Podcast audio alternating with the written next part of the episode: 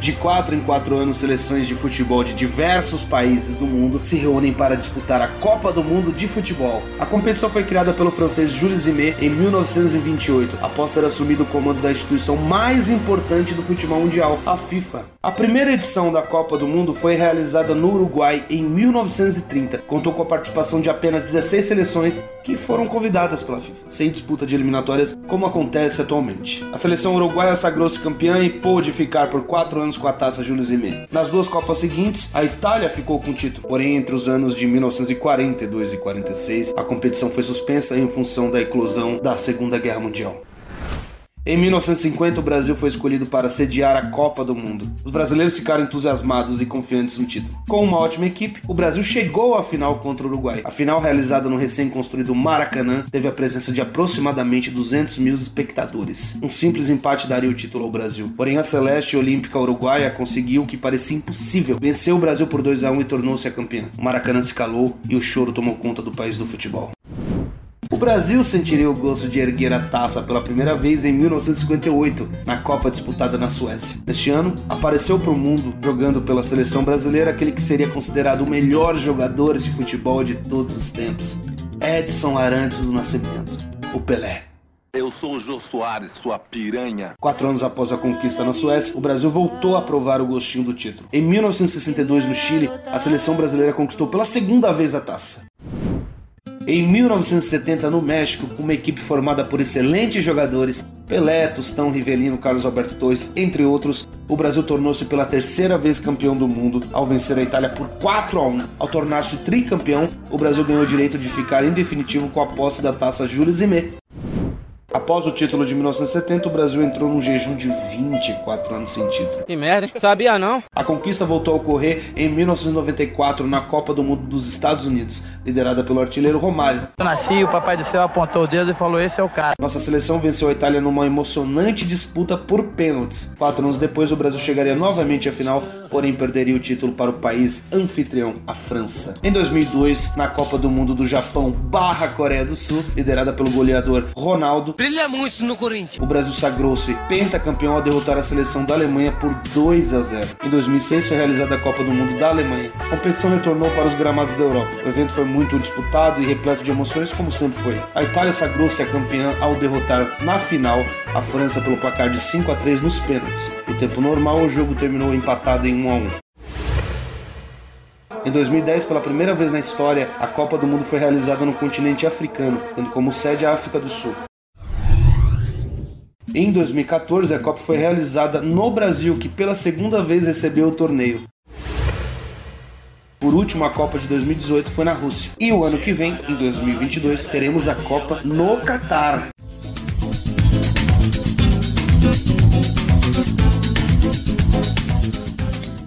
Fala galera do Zagueirada! Hoje a gente está num programa especial, o tão aguardado programa da Copa do Mundo, né, das Copas. E hoje a gente, bom, antes de mais nada, eu sou o Patrick Margotti, né? Eu vou falar as redes sociais rapidinho para vocês, logo de cara, para não ter erro, para ninguém reclamar depois, falar que ah, tá no final do programa, tá no, no- nos créditos finais. Não, a gente vai falar no início agora. É, Zagueirada Podcast no Google Podcasts, no Spotify e no Apple Podcasts. No YouTube também é, no Facebook também é, e no Instagram é arroba Zagueirada Podcast. E no Twitter é arroba. Então, não, não tem desculpa mais. É só ir lá que a gente está em qualquer plataforma que vocês desejam. Eu sou o Patrick Margotti, acho que eu já falei antes, mas vou falar de novo, porque eu, eu, eu tenho esse meu egocentrismo pelo nome, né? Eu tô aqui hoje com André Coquecor, meu parceiro de longa data, que está aqui em mais um programa e nos outros também ele estará. Né? E aí, povo, hoje falar de Copa do Mundo aí, esse programa aí tão aguardado. E bora, né? E bom, bom que você falou aí do egocentrismo, você tem seu nome, você tem que lembrar que seu nome é Patrick André, que tem um segundo nome que é mais bonito que o primeiro. É Eu verdade, te falar isso. é verdade. Eu sou, eu sou xará, mini xará, meio xará, né? Do, do André, né? Meu nome não é, meu, meu primeiro nome não é André, é Patrick, mas sou xará do André. E eu não sou xará de um cara que está aqui convidadíssimo, como sempre. É uma honra enorme ter você aqui, Maurício. Meu nome não é Maurício, mas poderia ser, e seria uma honra ter um nome igual ao seu. Maurício Bessa é, está aqui novamente nesse programa especial. Era do Zagueirada. O clã tá fechado, então. E é isso aí. A gente vai falar hoje de Copa do Mundo, tá? E já vamos diretão, já, né? Vamos diretão. A gente, lembrando, a gente vai falar das Copas em que o Brasil se destacou, né? Ou foi um Brasil referência, uma seleção ou referência. Ou que a gente assistiu. Ou que a gente assistiu, ou que foi campeão. Então, vamos começar pela primeira Copa, que foi a mais dolorosa, talvez uma das mais dolorosas né, da história. A primeira que, é a, que a gente Copa... vai falar, né? Porque é a primeira foi lá em 1930. Sim, sim, a primeira que a gente vai falar. Lembrando que eu fiz uma introdução antes, vocês ouviram aí no início, uma introdução que fala, resume um pouco sobre as, todas as Copas em que o Brasil jogo, figurou, né, as últimas Copas também. Mas hoje a gente só vai falar dessas Copas que, em que o Brasil foi um dos protagonistas ou ficou para a história, né? E a primeira é de 1950, que foi a Copa no Brasil. A escalação do Brasil era Barbosa no gol, que jogava no Vasco na época, Castilho do Fluminense, na defesa Augusto do Vasco, Eli do Vasco, Juvenal do Flamengo, Nena do Inter, Newton Santos do Botafogo, no meio-campo Bauer do São Paulo, Bigode do Flamengo, Danilo do Vasco, Noronha do São Paulo, Rui do São Paulo. Aí no ataque, no ataque tinha um monte, né? A galera adorava meter atacante pra caramba. Adãozinho do Inter, Ademir de Menezes do Vasco, Alfredo do Vasco, Baltazar do Corinthians, Chico do Vasco, Friaça do São Paulo, Jair do Palmeiras, Maneca do Vasco, Rodrigues do Fluminense e Zizinho do Bangu. André, o que você tem para falar um pouco sobre essa Copa, que foi a primeira é, que o Brasil chegou longe e a mais dolorosa? Né? É, não foi a primeira que chegou longe, assim, foi, mas foi a ficou meio marcada assim. A Copa de 50 é interessante porque a gente teve os anos sem Copa, né, por conta da, da Segunda Grande Guerra. A gente teve os anos sem Copa, então tem, tinha esse peso de ser a Copa que estava voltando pós a Segunda Grande Guerra e também a Copa que ia ser no Brasil. E, e, o Brasil tinha, acho que junto com outras, ali a melhor seleção, porque a seleção do Uruguai também era muito boa. E é uma Copa que, sabe, deixou uma ferida aberta, pelo menos até a Copa de 58, que, a gente, que é a próxima que a gente vai falar, deixou meio que uma ferida aberta, mas que foi se curar realmente mesmo só ali na Copa 70, né? E também e foi e sabe, não foi, o pessoal trata como uma fatalidade, assim, por todo o contexto. 200, número não oficial, de 200 mil pessoas no Maracanã vendo o jogo, a Copa no Brasil, sabe? Era tinha todo aquele, mas você pegar por futebol, assim, perder o Uruguai não era nenhum absurdo, assim. E acabou, e como acho que acabou ficando muito machucado, cometeu-se uma injustiça muito grande com o Barbosa, assim, que falhou no gol do Uruguai, mas também não foi uma, uma falha tão bizonha assim quanto falam, e aquilo perseguiu o Barbosa até o fim da vida, cara. Que Barbosa, que recentemente teria feito 100 anos, né? Acho que eu, eu não tenho tanta informação sobre essa Copa quanto a de 58, mas eu acho que trazendo por cima é o, é o que eu consigo dizer. Maurício, o que, que você acha dessa Copa, cara? Você acha que teve uma você acha que o Brasil realmente é, seria o merecedor do, desse título, né? Ou, o Uruguai, beleza, que falam que foi uma falha do Barbosa, mas pelo vídeo eu acho que não foi. E também resultou numa, numa, numa coisa muito maior, né? Foi muito injustiçado o Barbosa por conta daquele jogo. Mas você acha que o Brasil conseguiria vencer? Você acha. O que você acha dessa Copa? A primeira Copa depois de muitos anos, é 12 anos sem Copa e aí voltou logo no Brasil. O que, que você acha dessa Copa? Muito bem, o André. A, essa, essa situação, essa atmosfera que foi criada para essa Copa do Mundo, a expectativa, tanto tempo sem Copa do Mundo, é, o brasileiro vai passando a adotar a Copa do Mundo assim como um pouco mais é, paixão, afinal de contas a Copa estava sendo no Brasil, tinha aquele abraço todo da torcida, expectativa muito grande da, da, da apresentação do Brasil, e, e, tu foi destacando justamente os jogadores que, que, que vem, vem sendo feitas, ela, elas têm os seus questionamentos e tudo, mas naquele tempo é, era certo, o cara via o jogador atuando, porque o jogador, é, você calou a maioria todos jogam no Brasil, então eles são, já são acostumados com a atmosfera, o torcedor já conhece, é, o torcedor já confia, já sabe como joga modelo de jogo. E destacou muito bem essa atmosfera que foi feita para essa seleção. E importante perder para o Uruguai não, não, não, foi, não, não era assim algo tão surpreendente.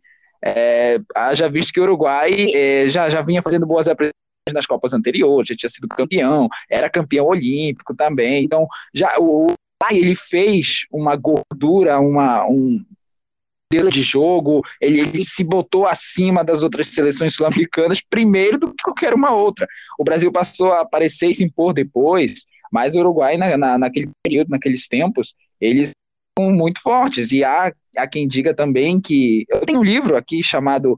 É, eu tenho um livro de futebol, que eu até esqueci o nome agora que me fugiu, é, mas que ele, é, uma das perguntas desse livro é justamente sobre quem seriam provavelmente os campeões da, da, das Copas né, por causa da, da da, da guerra mundial que teve, é, e o Uruguai seria forte candidato a ter um, dois, pelo menos um desses de, dessas copas que puderam ter acontecido por conta da, da guerra. Mas a seleção brasileira, pelas coisas que a gente observa, eu só acho que a Copa de 50, ela não, a galera não destaca ela tanto por causa da derrota mas ela teve ali o seu peso. O Brasil fez uma boa apresentação. Lembrar que era muito um período muito grande sem Copa do Mundo. O Brasil tinha ali uh, os seus estádios prontos para essa Copa, é, prontos assim, né? Nem tudo, mas é, para o que o para o que a realidade apresentava, a seleção fez um bom papel. É, o resultado da final, um resultado totalmente normal, mas que escolheram, né? A Copa do Mundo tem isso de da gente escolher um vilão, escolher um herói, acabaram transformando a atuação do, do, do, do Barbosa ali no final, ali devido ao gol do Didia, é, como sendo da Copa do Mundo, mas entender que futebol é um vence e o outro perde, não é como, sabe? E o Uruguai era muito forte. Se, por exemplo, tivesse um a um, o Uruguai, é, que me garante que o Uruguai ali não, não garantiria nos pênaltis, ali no, no, no, no, no lance, no outro lance, no outro ataque. Imagina, se fosse um outro momento, de cabeça do Didi ali indefensável, ninguém ia estar falando disso, era uma derrota normal, para frente, vão para a Suécia e acabou. Uhum. Eu, eu só queria destacar também que nos anos de guerra, assim, anos 40, o Brasil teve uma grande evolução no futebol. Então, se esperava o, o título por causa disso, porque veio teve aquela questão daquele técnico húngaro lá que veio e causou uma revolução no futebol brasileiro. Tivemos grandes jogadores no, nos anos 40, Heleno de Freitas, por exemplo. E o Brasil passou, enquanto os outros times, obviamente não, outros países, obviamente não poderiam estar focados em futebol, porque estava tendo uma guerra, o Brasil acabou evoluindo bastante.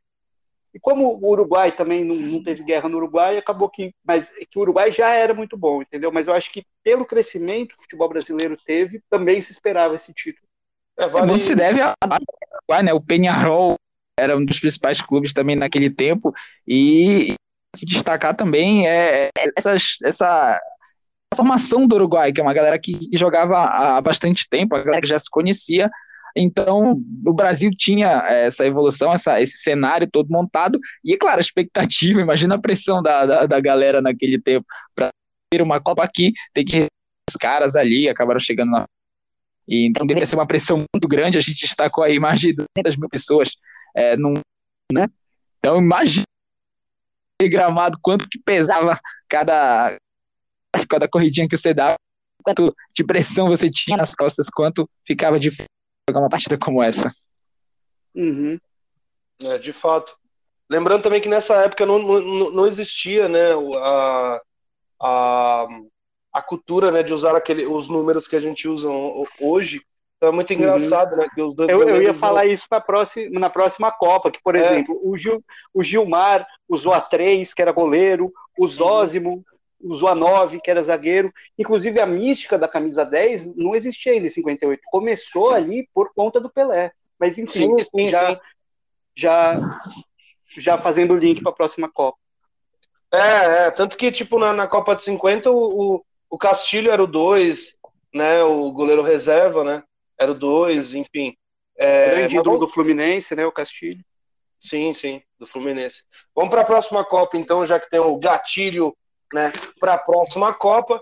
Né? Em 1958 o Brasil vinha com, com Castilho, né? Quase que eu falei gatilho. Castilho, é, não, goleiro, goleiro não jogou. do não jogou, goleiro do Fluminense. Bellini, o zagueiro número 2, Gilmar, que era titular, jogava no Corinthians, né? o Bellini jogava no Vasco. É, Djalma Santos na, da Portuguesa, Dino Sani do São Paulo, Didi do Botafogo, Zagallo do Flamengo, Oreco do Corinthians, Zózimo do Bangu, Pelé do Santos, Garrincha do Botafogo, Newton Santos do Botafogo, Moacir do Flamengo, Desorde do São Paulo, Orlando do Vasco da Gama, Mauro do São Paulo, Joel do Flamengo, Mazola do Palmeiras, Zito do Santos, Vavá do Vasco da Gama, Dida do Flamengo e Pepe do Santos. Essa era a seleção. O que, você tem para falar dessa seleção, André? Essa seleção é, é absurda, né, cara? É, não, então, todo mundo, assim, eu já falei mais de uma vez que é a seleção que eu mais gosto, é de 58. Eu acho a melhor, e o Pelé também acha. Ele, ele fala, inclusive, que é melhor que a de 70.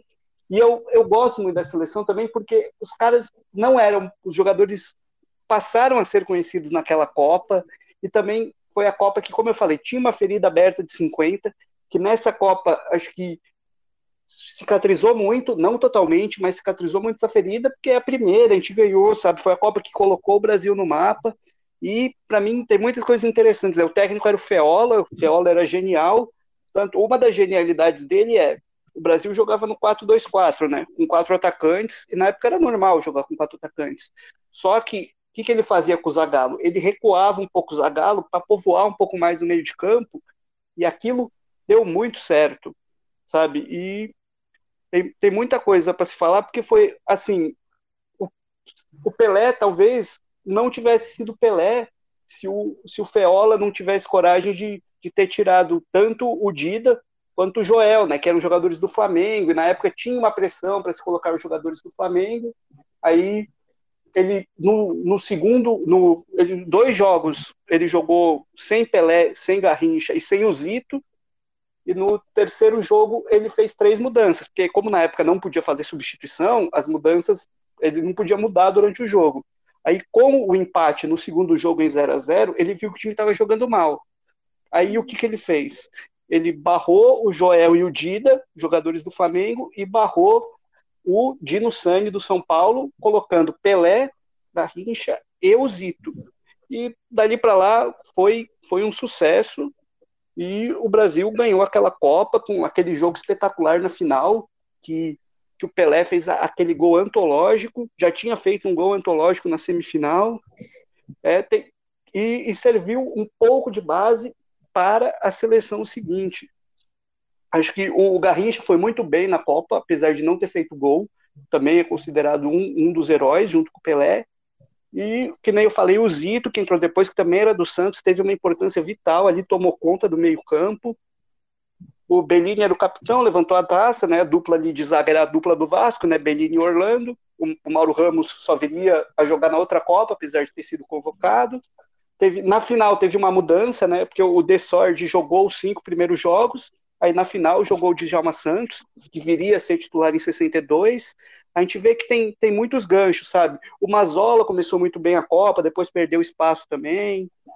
A gente vê que tem já foi se ajeitando para a Copa de 62. Eu acho que o Gilmar, sensacional, ídolo em todos os times de São Paulo possível. O Gilmar é ídolo. Uhum. Acho que acho que bastante por aí, assim. Acho que eu falei o que, o que eu tinha que falar, que muito, e era muito variado, tipo, tinha jogador do São Paulo, do Botafogo, do Flamengo, do Santos, do Bangu, do Corinthians, do Palmeiras, da Portuguesa, de vários times. Era, eu gosto muito dessa seleção, tenho uma paixão pelas, por essa seleção. No meu top 3, assim, de melhores seleções é 58, 70 e 82.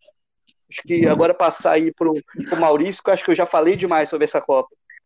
É, Maurício, Olha, eu, eu queria saber Queria saber se essa daí também é a tua seleção favorita, cara. E fala também um pouco mais, também, se puder.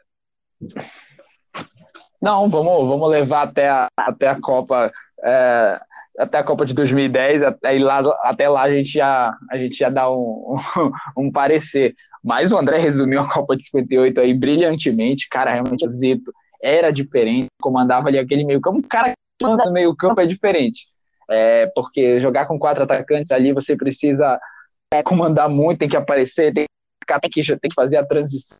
E os vídeos que a gente as histórias da Copa de 58, ela fazem a gente remeter muito bem e, e concordar com o Pelé quando ele diz ah, na, na, questão de, de ser a melhor seleção que ele teve, porque era uma seleção que precisava mostrar ali o futebol, que precisava é, espantar ali aquele fantasma que tinha da Copa de 50, conseguiu fazer, é, conseguiu trazer de volta aquele orgulho brasileiro ali na, na, na frente a Copas do Mundo, trouxe a primeira, é, teve que ir na Europa, melhores finais mundo, é, da seleção brasileira e talvez é, de todas as Copas, briga ali muito com 70, mas é, é digno, cara, para uma seleção é, que, é, que jogava junto, onde só tinha craque, era, era diferente, é, é, é um cenário onde o Brasil conseguiu transformar ali as suas estrelas em cada um fazendo sua função muito bem, exercendo cada um seu papel, e, e acabou tendo aí é, alguns destaques a mais, o caso do, do, do Pelé aparecendo muito bem, fazendo, é, fazendo uma final brilhante, e a seleção começou a tomar forma, começou a, a ter a sua identidade é, a partir dessa Copa também, com, com futebol bonito, e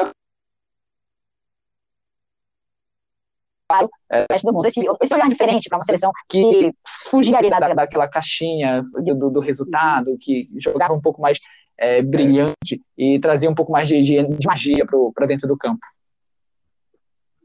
É, uma seleção que, que encantava o torcedor, né? E eu fico imaginando como tem coisa que, tipo, acontece no lugar certo e na hora certa.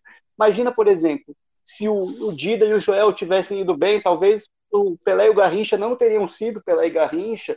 Talvez se o Feola não tivesse sido corajoso de, de peitar os caras e colocar o Pelé e o Garrincha, talvez a gente não tivesse ganho aquela Copa, sabe?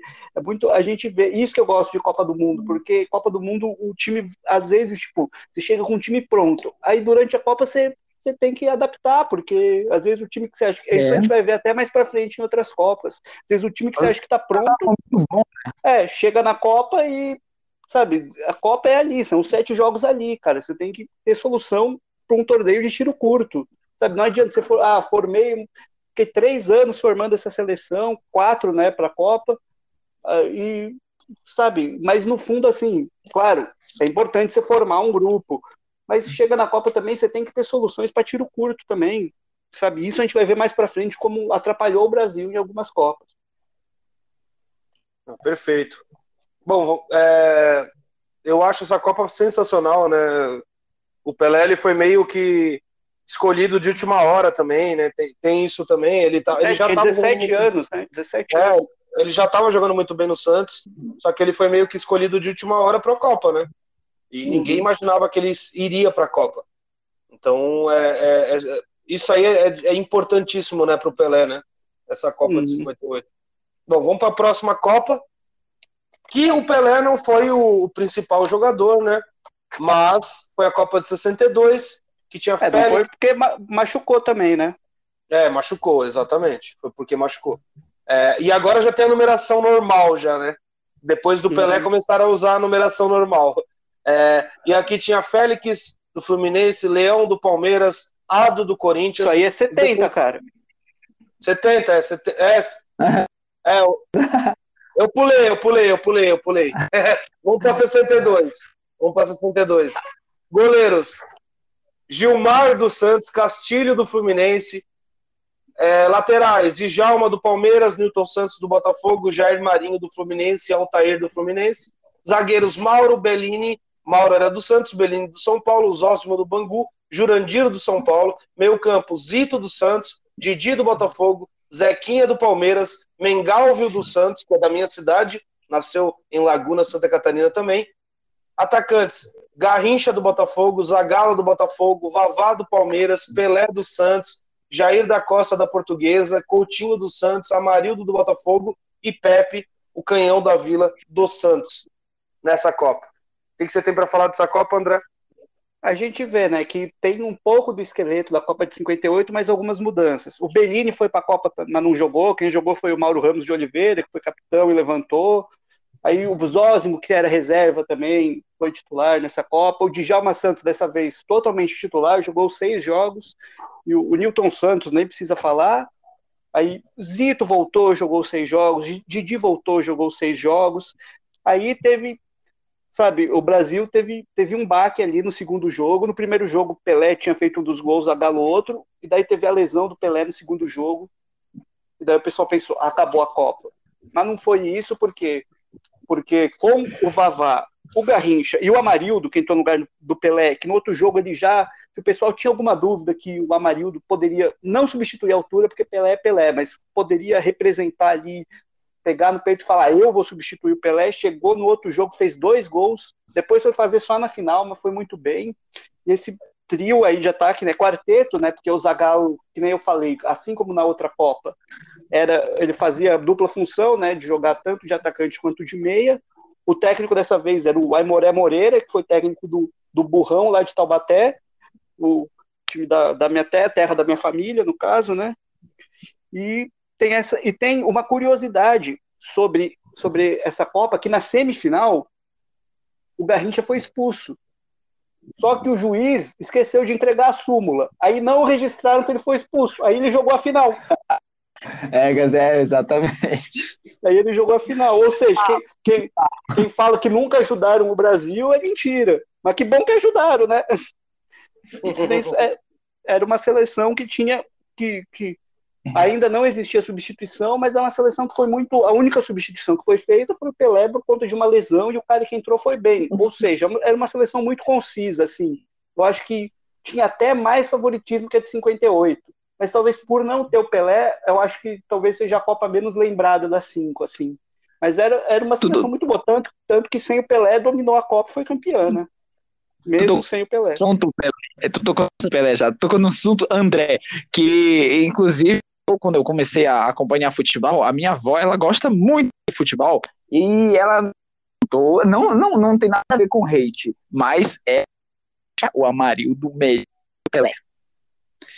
Ah, Amarildo, que acha que a lembrança da Copa de 62 para ela é tão boa que ela o Amarildo acima do Pelé em qualquer situação.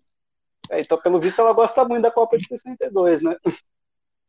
E é, essa questão do favoritismo vinha por ser a equipe campeã, por ter é, é uma, uma base daquele time 58, então o Brasil realmente era favorito, jogava futebol para isso, mas é, é como tu disse, o, o, Pelé se machucou, meu Deus, o fim do mundo acabou, a gente não vai mais ganhar, e então o Brasil já começava a formar um, um plantel bom, não só os 11 bons ali, não só os 11 funcionam, mas sim o plantel inteiro, então o Brasil tinha boas opções, a gente viu o, justamente o Amarildo aparecendo, o também chamando a responsa e carregando a galera. Dessa então, vez fez gol, né?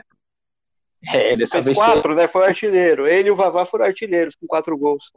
E mostra o novo cenário da, da, da seleção, que, que já começa a ter é, as suas gerações ali já jogando junto, já trazendo uma galera mais nova, e a galera que era mais nova já tendo um pouco mais de bagagem, e isso, isso vai fazendo com que o Brasil ficasse cada vez mais forte e sendo cada vez mais favorito nas, na, nas Copas. O Vavá que nunca é lembrado, né, cara? Porque ele fez cinco gols na Copa de 58 e quatro é, na pois 52. É. Vavá foi muito de aço. Vavá peito Exato, de aço. cara. E, e, ele não é lembrado, né? Nunca é lembrado. Eu nunca vejo alguém falando. O Vavá é um dos melhores jogadores da história da seleção brasileira. nunca vejo. Lógico que eu vejo algumas pessoas, mas, tipo, ele não tá no, no coro, no, no decoro é, popular, né? De, de ser um dos grandes jogadores da seleção.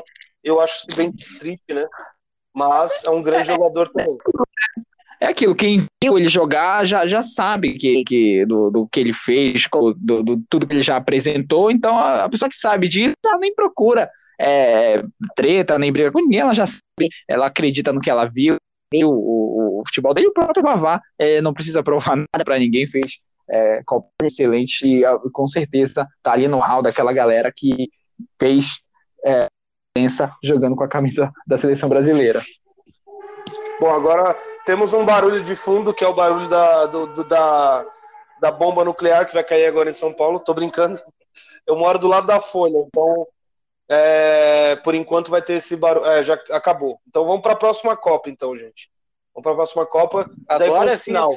Agora sim, eu tinha, eu tinha errado, cara. Eu tinha acabado é, tava começando a falar a escalação de 70 ou de 62. E na verdade eu achei Essa que a gente escala... já esse, esse time de 70 é sacanagem, é desleal, hein? é uma covardia com os adversários. Sim, o time de 70 é um absurdo, que é goleiros Félix do Fluminense, Leão do Palmeiras, Ado do Corinthians, defensores Carlos Alberto, Torres do São Paulo, do, do Santos, Zé Maria da Portuguesa, Marco Antônio do Fluminense, Everaldo do Grêmio, Brito do Flamengo, Piazza do Cruzeiro, Baldock do Palmeiras, Fontana do Cruzeiro, Joel do Santos, meio campos, Clodoaldo do Santos, Gerson do São Paulo, Rivelino do Corinthians, Paulo César do Botafogo, atacantes, Jairzinho do Botafogo, Tostão do Cruzeiro, Pelé do Santos, Roberto do Botafogo, Edu do Santos e Dário do Atlético Mineiro. Dario... O treinador era o Zagallo. É, o treinador, sim. Posso começar a falar? Por favor, Deve. André. A Copa de 70 é, é uma Copa que, após o fracasso de 66, assim, que o pessoal diz, ah, fracassou porque o Pelé machucou, e não é bem assim, porque foi uma seleção, claro, tirando o Pelé, assim, foi uma seleção que chegou velha, jogava ainda no 4-2-4, quando ninguém mais jogava assim, inclusive um dos grandes méritos da Inglaterra foi ter um meio de campo muito povoado naquela Copa, e teve um fracasso, que foi uma seleção que jogou, chegou velha, não tinha não tinha muito uma tática ali e fisicamente um desastre. Eu acho que mesmo com o Pelé talvez tivesse melhorado um pouco, mas não acho que iria longe. Aí veio a de 70.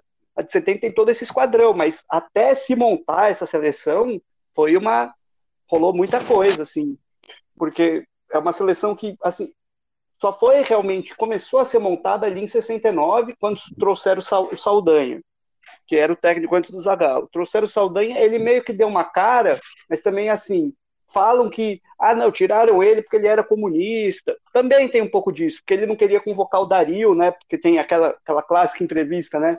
Que o repórter pergunta pro Saldanha, ô Saldanha, você não vai chamar o Dario, não? Ele falou, eu não. Pô, mas o, o, o presidente Médici quer que você chame o Dario. Daí ele virou e falou, diz pro presidente Médici cuidar dos ministérios que da seleção cuido eu. Aí ele já se criou. É, já, ainda mais era o Médici, né? Não era, não era qualquer presidente, era só um, ditador, né? Era só um cara que, se quisesse, mandava prender o Saldanha e torturava o cara. Aí, mas apesar disso, era uma seleção que, que começou a ser contestada ali, porque teve um jogo contra a seleção de Minas, seleção de Minas Gerais, que o Brasil perdeu, teve um empate ali contra outra seleção que também. Então as férias do Saldanha tinham ficado um pouco, já não era mais tão as férias. Ali, três meses antes da Copa de 70, falaram: traz o Zagallo. E o Zagallo, assim, eu acho que ele é muito injustiçado. O pessoal fala, ah, mas ele pegou uma seleção montada pelo Saldanha.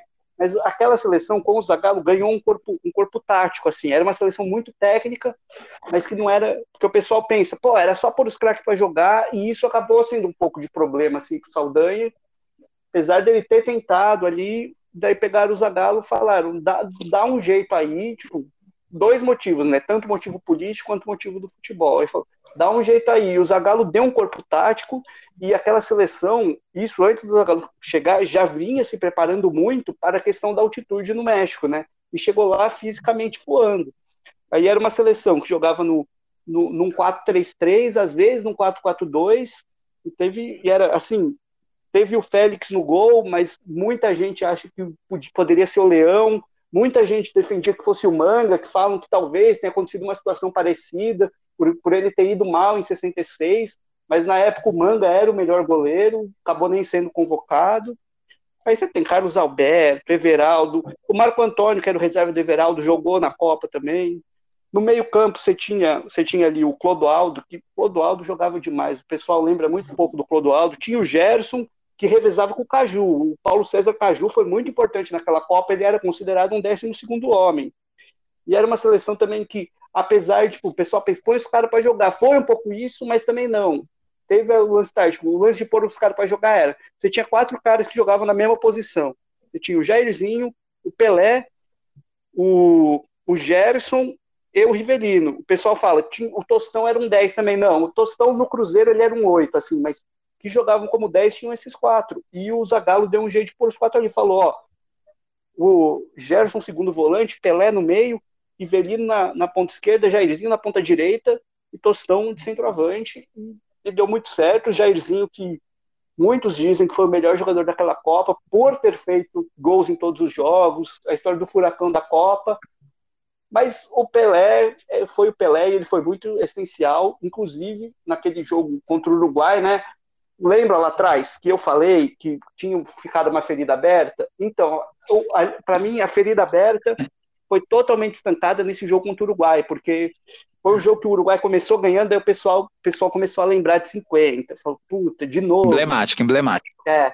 Daí o, o Brasil depois virou, primeiro com o gol do Clodoaldo, que, putz, o Clodoaldo, sensacional. E depois fez o segundo, aí bem no finalzinho fez o terceiro. Para muitos, é o melhor jogo de Copa do Mundo. Eu não sei porque eu não assisti. Aí a final, contra, contra a Itália, foi um baile, né? 4 a 1 ali, ali aquela seleção mostrou que ela era muito tática também. Tem aquele gol lá do, do Carlos Alberto, que é antológico, que quem começa a jogar o Clodoaldo, ele dribla um, dois, três ali, passa pelo pé de todo mundo praticamente, até chegar para o Pelé abrindo o Carlos Alberto, chegar chutando. Foi aquele gol que matou, foi o quarto gol do jogo. Foi, essa seleção é, é espetacular. Eu não gosto tanto quanto a de 58, mas gosto muito também. No final, o Dario foi para a Copa, né? Não jogou, mas foi. Então, a pressão ali, a pressão ali fez um pouco de, de efeito. E, e foi isso. Acho que tirou, fechou a ferida aberta de 50 totalmente e, e, o, e deixou de lado aquele fracasso de 66. E a seleção ficou conhecida como o Esquadrão, né?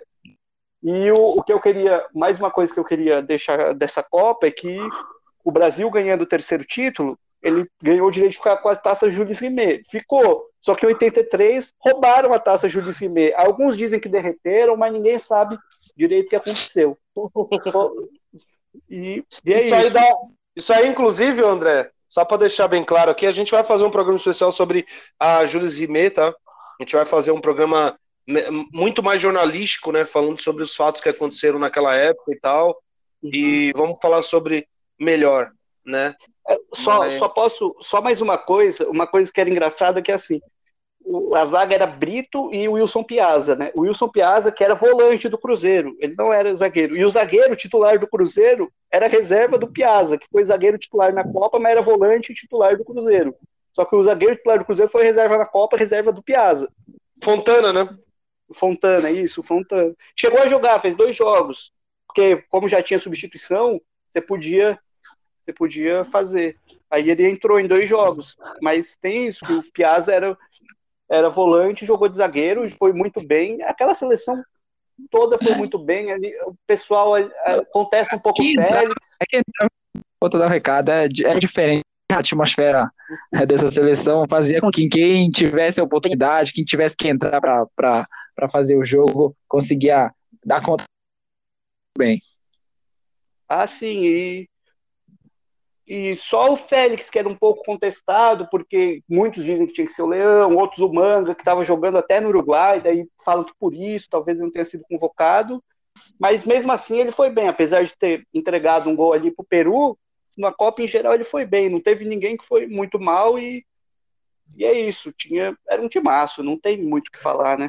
Quer dizer, tem muito o que falar porque era um timaço. Mas tu resumiu é uma Copa que estancou a, a ferida é, teve, teve os elementos durante a, os adversários que o, que o, Brasil enfrentou. No caso, o Uruguai conseguiu fazer aquela Copa de 50 ficar um pouco esquecida, só que volta e meia tem aquela lembrança. Até o Brasil ganhar uma aqui no, no, no território nacional, vai essa, essa, essa, essa Copa de 50 vai ser lembrada, mas mostra o Brasil forte no contexto da, da, do jogador e entenderem taticamente jogando, porque o Brasil jogava realmente muito desorganizado no, no, no que diz respeito à, à, evolução do futebol, com, com as equipes fazendo outras formações, jogando com outras táticas, é, trazendo um pouco mais os jogadores para o meio de campo. O Brasil foi entendendo isso e passou a se organizar muito a partir dessa Copa, principalmente com jogadores entendendo essa dinâmica e, e sabendo se posicionar no, durante o jogo para poder é, esperar a subida, os jogadores já não ficavam tão presos né, na, naquela, vamos dizer assim, linha imaginária de espaço que ele tem que trabalhar dentro do campo, eles já podiam se soltar no momento que eles tinham que subir e depois voltar entender a, a parte defensiva, estando com a bola ou não estando com a bola, a, a sua função ali dentro do campo. E o resultado foi muito bom, um, talvez uma seleção que mais encantou o Brasil muito porque já em 1970 já teve é, um público maior, né, televisivo para a Copa do Mundo, então as pessoas acompanham muito mais a Copa de, devido a essa evolução na, na tecnologia e ter mais ah, pessoas em televisões algumas, podendo. Algumas pessoas já tinham até TV a cores nessa época, não todo mundo, mas algumas já tinham. E e, e uma coisa que eu queria falar também que foi a Copa do gol que o Pelé não fez, né? Aquele gol do meio campo lá que ele não fez. Bom, depois da Copa de 70, que foi uma das maiores Copas, acho que para mim é, é, é uma das melhores da história, né? E mas depois dessa, o Brasil ficou 24 anos sem ganhar uma Copa, só que teve uma Copa no meio, em que o Brasil foi, é, era uma das melhores seleções da história também, e acabou não ganhando, né, para uma Itália meio problemática e tal, né? É, que era a seleção de 82, né?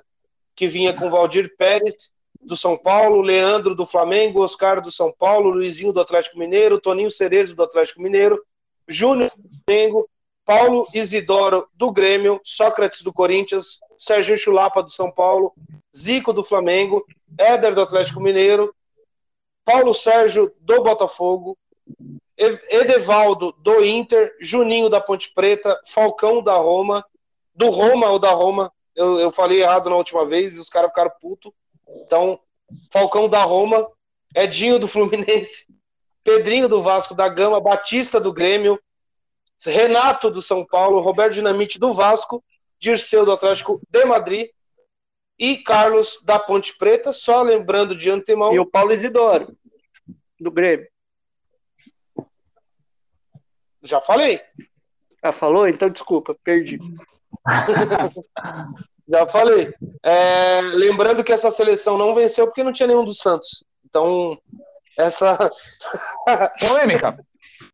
Polêmica! Bom, André, pode Daí falar. Eu um ia chamar quem do Santos? O, o, Juari? Nem sei se o Juari já jogava nessa época. Não, Juari, é, chamava o. Falava pro Rodolfo, Rodolfo Rodrigues. Ele nem jogava na época, mas chamava, falava o Rodrigo, Rodolfo Rodrigues se Chama naturalizar. Tá bom. É. Vamos lá, é, é, é, agora, polêmicas à parte, sim, realmente, é uma das melhores seleções, não ganhou, mas também tinha, tinha problemas e alguns desses problemas foram, foram colocados até na Copa. Acho que o, o primeiro grande problema foi a lesão do, do Careca, né, que era o titular, e acabou não indo. Tinha, dizem também que o Reinaldo estava lesionado, mas o Reinaldo diz que ele estava bem para ir para a Copa e que o Tele que não quis chamar ele. Aí tem essa polêmica. E eram dois caras que teriam.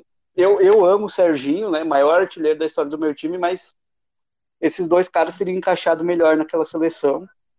Que é Santista, né, Serginho? Santista, é, tanto que trabalha no Santos até hoje. Mas eu amo ele do mesmo jeito, assim que nem eu amo você, que é Santista também.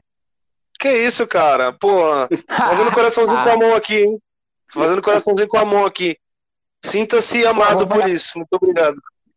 E tinha, mas, tinha algumas polêmicas, tinha, teve até o movimento, que hoje, hoje seria uma hashtag, né, se fosse hoje em dia, que era o movimento Bota Ponta Tele, porque ele não jogava com ponta, ele jogou num 4-4-2, o, o Éder, que era um ponta, jogou como segundo atacante, e tinha, tinha essa, e outra, outra questão ali que, que fez talvez o Brasil perder é que ninguém marcava, assim, você tinha o Cerezo, mas o Cerezo não era um marcador, assim, tanto que no jogo contra a Argentina, que colocou o Batista, o Brasil foi bem, só que tivemos um problema, né? Que o Maradona deu um coice no Batista, foi expulso, mas lesionou o Batista.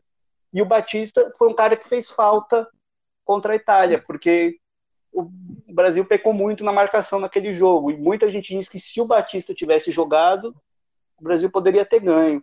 Mas mesmo assim, era uma seleção fantástica. Sócrates, Zico, Cerezo, Falcão, nosso Falcão tem aquele gol que o Falcão faz contra a Itália, que ele começa a vibrar, daí você vê aquelas veias dele subindo, cara. Aquele gol é, é de. Pena que perdeu, mas nossa, aquele gol é. Eu, e é uma seleção que encantou, mesmo não ganhando. E sabe, a gente vê que tem problemas também, mas tem os méritos da Itália também, apesar de não ser a melhor seleção, mas foi campeã, né? Soube jogar contra o Brasil, né? E foi e deu no que deu. Tu foi cirúrgico agora, André. Ah, soube jogar contra o Brasil. É, talvez o cenário para a Itália naquele jogo fosse justamente superar uma seleção que tinha realmente muitos jogadores bons. É, a gente fala, falam-se muito é, de, uma das melhores seleções que já atuou na, nas Copas. E o, a Itália soube jogar no erro da seleção, que é justamente é, esses pontos defensivos ali. Em alguns momentos, o Brasil, é, na defesa, se mostrava um pouco nervoso e não tomando as melhores decisões. A Itália muito bem aproveitar. E, claro, quando o, o cara tá no dia dele também, as coisas começam a acontecer, a bola é, bate o Rossi, nele, aquele dia lá. É... Pois é, o Rossi aquele dia ele tomou. Não ele só tomou aquele dia, né? Ele foi bem na? Copa em geral.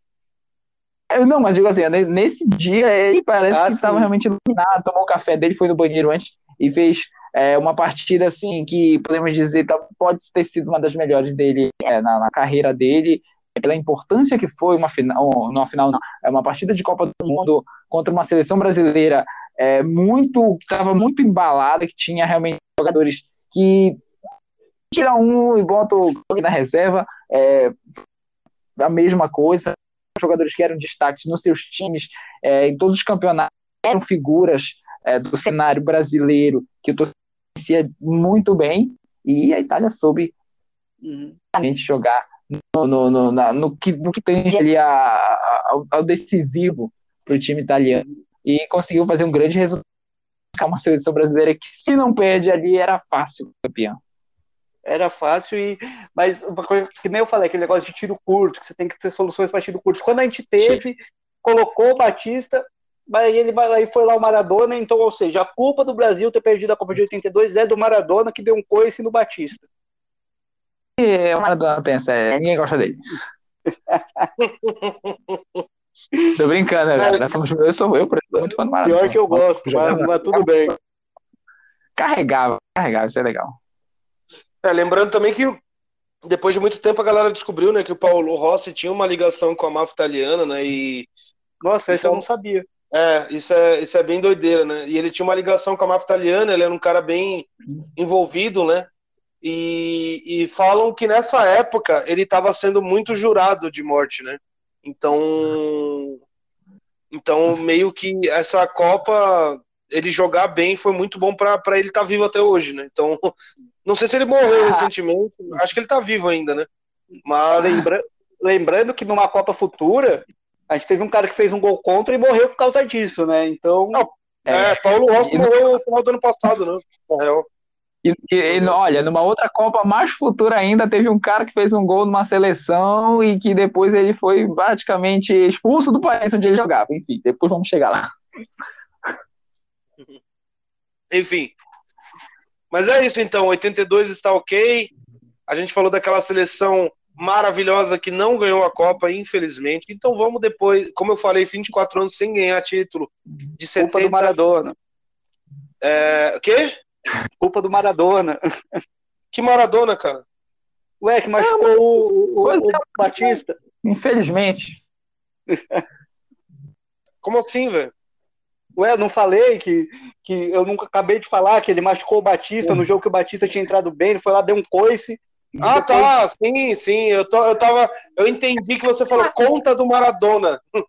Tá ligado? Você, você ferrou Falei todo o meu raciocínio, André. Você ferrou todo o meu raciocínio. Muito obrigado. Agora eu vou ter que começar de novo o texto que eu tava lendo. Muito obrigado. tô brincando, tô brincando. Eu não tenho texto merda nenhuma, tô zoando, galera. Não tem texto, não, só pra, só pra zoar com o Maradona acabou com o Brasil e acabou com, com assim, do, do Mara- Maradona é mau caráter, né, cara? Apesar de ser um grande jogador, ele é mau caráter. E é isso aí. Quem não gostar. Bom, Foi tem que ter polêmica aqui também, cara. A gente tem que ter polêmica aqui também, cara. É, Bora para vamos, pra 94. Copa, vamos pra Copa em 94, 24 anos sem ganhar um título. O Brasil voltou em 94 com tudo. A seleção era goleiros Tafarel do Reggiana, que eu acho que é Regina, né? Da Itália. Não, tem- são dois times diferentes. Tem o Regina e tem o Regiano. Tá bom, então. É, Tafarel do Reggiana, da Itália, Gilmar do Flamengo, Zete do São Paulo, aí zagueiros Aldair do, da Roma ou do Roma. Foda-se, tô brincando. É da Roma ou do Roma, cara? Eu tô perdido. Da Roma, da Roma. Ah, da, da Roma. Márcio Santos do da Bordeaux, agora eu vou falar assim, né, para não ficar chateado. Não, do Bordeaux, não, do Bordeaux, não é italiano, é do Bordeaux. Ah, tá. Cardo Rocha do Vasco, Ronaldão do Shimizu do Japão. Aí volantes, Mauro Silva do La Corunha, Mazinho do Palmeiras e Dunga do Stuttgart, da Alemanha. Lateral esquerdo, Branco do Fluminense e Leonardo do São Paulo. Lateral direito, Jorginho do Bayern de Munique e Cafu do São Paulo. Meio campo, Zinho do Palmeiras e Raí do PSG. Só tinha dois meio campo, né, aparentemente. Atacante, Bebeto do La Corunha, Romário do Barcelona, Miller do São Paulo, Paulo Sérgio do Bayern Leverkusen e é, Ronaldo do Cruzeiro e Viola do Corinthians. André, por favor. É, não, não tinha meio, mas tinha volante, né? Tinha muito volante, aliás. Tem pra caralho. Muito volante. É, uma seleção que dessa vez. O, o Parreira que. E, e não volante depois... de chegar. Isso não é aquele volante só. Eu fico deixando, mandando pra frente e vocês se viram lá. O Parreira, que em 2006 eu vou criticar muito, dessa vez eu vou elogiar porque ele foi corajoso. Ele que, soluções de tiro curto, foi o que ele fez. Ele tirou o craque do time no meio da Copa, né? Tirou o Raí no meio da Copa, porque ele realmente não estava muito bem. Colocou mais um volante. Mas deu certo, né? Era uma seleção que não jogava bonito, mas ganhava. Uma seleção que. Isso é impensável, né, André? É, é jogou. É uma seleção que jogou, jogou bem porque ganhou, assim, né? Teve, teve uns problemas na zaga, né? Porque a zaga titular era Moser e Ricardo Gomes, os dois machucaram. Aí acabou tendo que improvisar o Márcio Santos, que era, não lembro se era o Márcio Santos ou o Aldair, que era volante. Um dos dois era volante, acabou virando zagueiro na Copa. Teve, teve questões, né?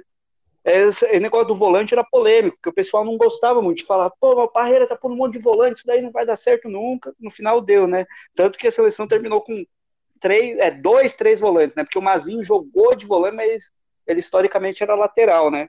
Então ele jogou com o Dunga, com o Mário Silva e com o Mazinho. E de meia só tinha o Zinho.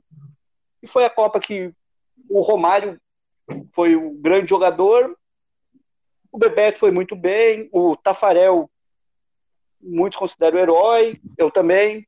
O, o Branco, que não era titular, mas aí no jogo que ele foi, porque o Leonardo tinha dado uma cotovelada no cara dos Estados Unidos e depois ficou fora da Copa. Aí entrou o Branco, fez aquele gol, né? Aquele gol histórico lá, que, que até o. Que eu acho que o Romário deve ter dor nas costas até hoje, né? Porque aquele movimento que ele fez com as costas, a bola não, não, não bater nele, velho. Eu acho que ali, eu acho que depois daquilo lá, as costas dele nunca voltou ao normal, não. E é isso, eu não tenho muito o que, o que destacar, porque das seleções campeãs, junto com a de 62, é a minha menos favorita, assim. É, que a seleção de 94, apesar de ter bastante volantes, não, não, não, não pelo menos na época, é, viam é, bastante, bastante dificuldade nisso, porque ah, não vai ter um camisa 10 para articular, quem é que vai fazer a transição?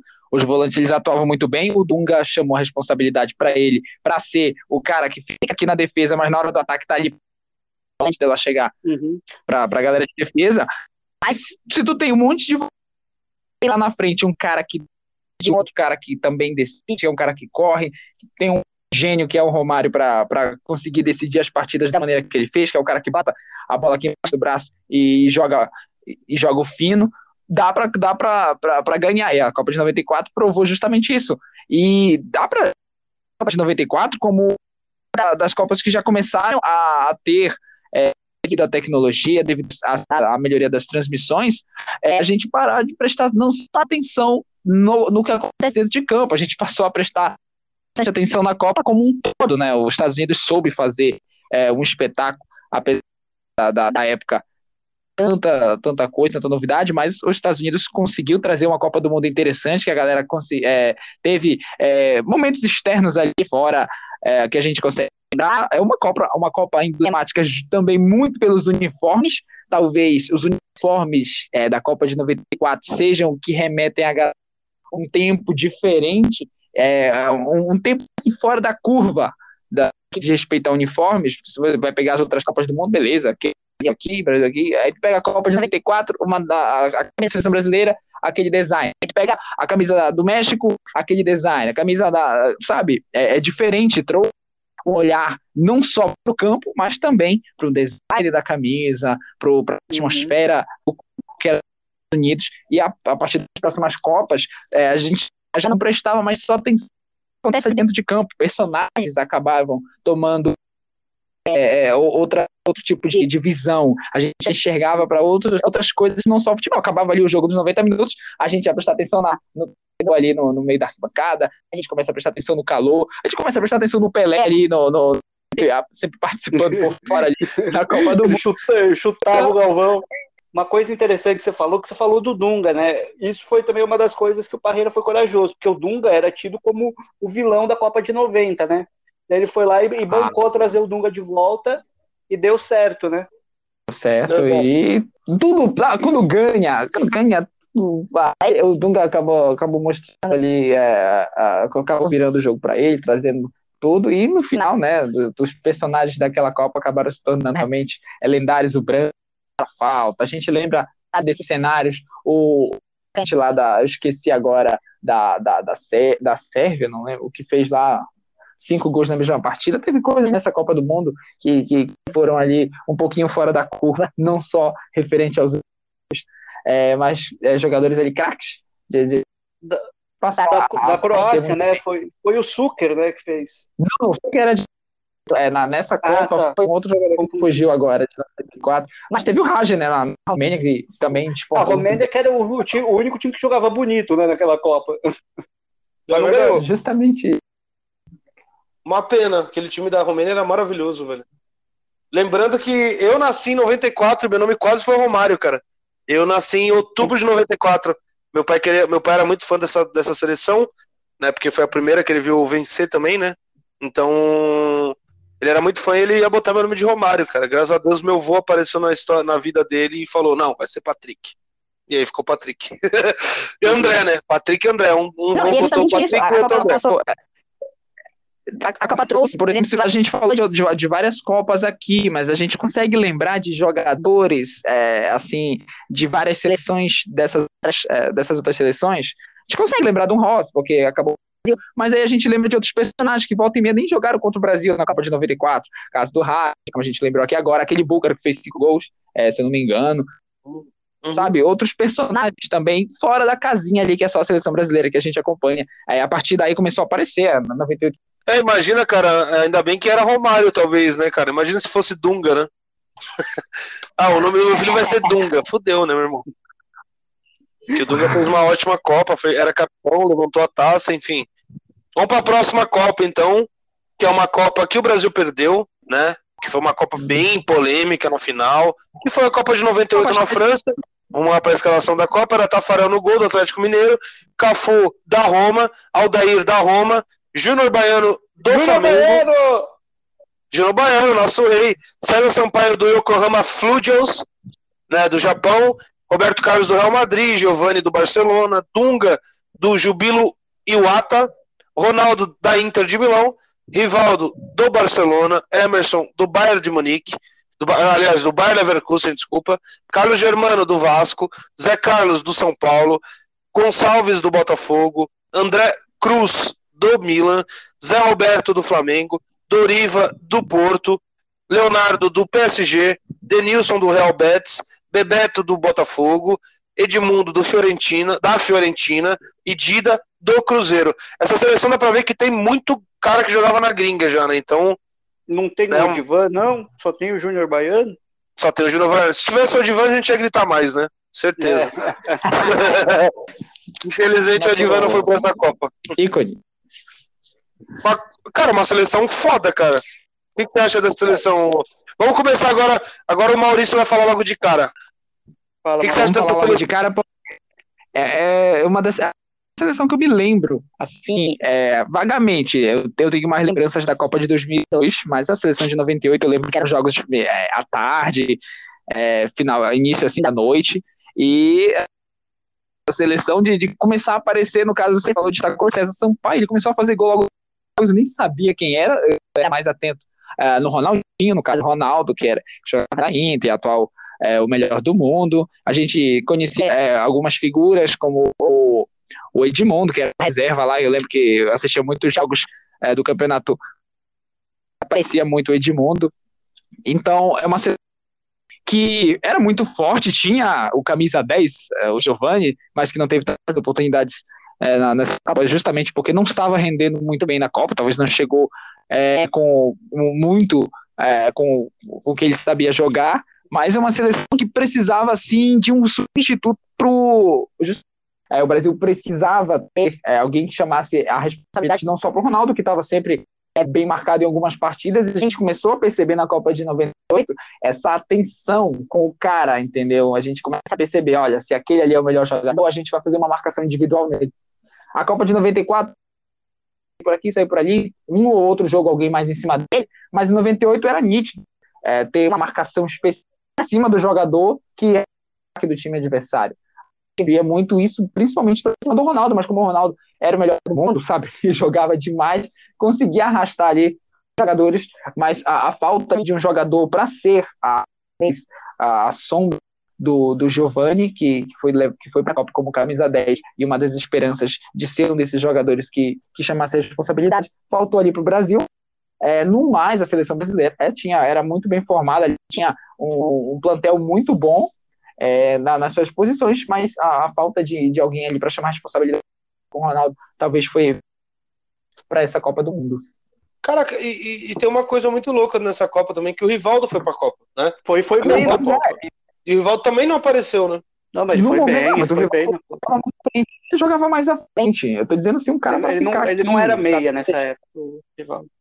Ah, ele, ele foi como meia, tá aqui, pelo menos na minha lista, mas é, no meio de uma Copa do Mundo muda muita coisa, né? Então não dá pra, uhum. pra frisar, né?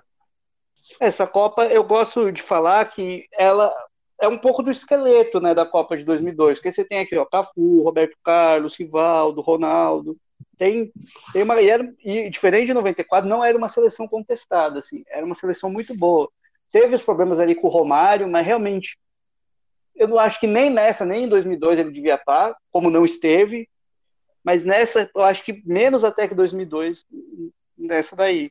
E teve toda aquela questão do Ronaldo né de ter passado mal aí tipo foram ver a escalação tava lá Edmundo aí mas no final jogou o Ronaldo acabou sendo substituído entrou o Edmundo no final, assim, não era para ser 3 a 0 mas foram as duas melhores seleções para a final. E tanto que a França, depois, em 2000, foi campeão da Euro. 2002 foi eliminado na fase de grupo, mas isso é outra história. Mas tanto que 2000 foi o time que era muito do time que ganhou a Copa do Mundo, foi o time que ganhou a Euro 2000 também. E aconteceu que o Zidane, toda a situação, o Brasil traumatizado, o Zidane inspirado, deu no que deu, né? 3 a 0 a França ganhou, e é isso.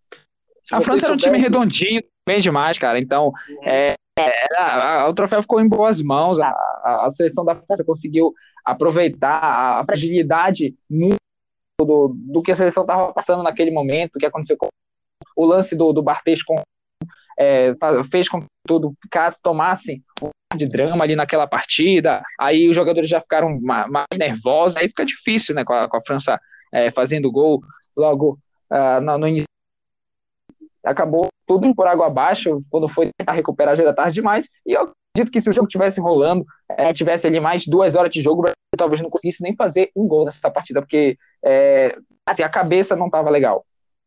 Uhum. O torcedor brasileiro assistindo essa partida entendia que não tinha condição, a França era superior, é, não muito superior no, no, no, nas quatro linhas, mas é, muito superior à seleção brasileira, principalmente naquele dia. É, se vocês soubessem, ficariam enojados, cara. Se vocês é, soubessem. Bom, é isso então, né? Vamos para a próxima Copa, que é a Copa que o Brasil foi penta, cara. Então, é a Copa de 2002.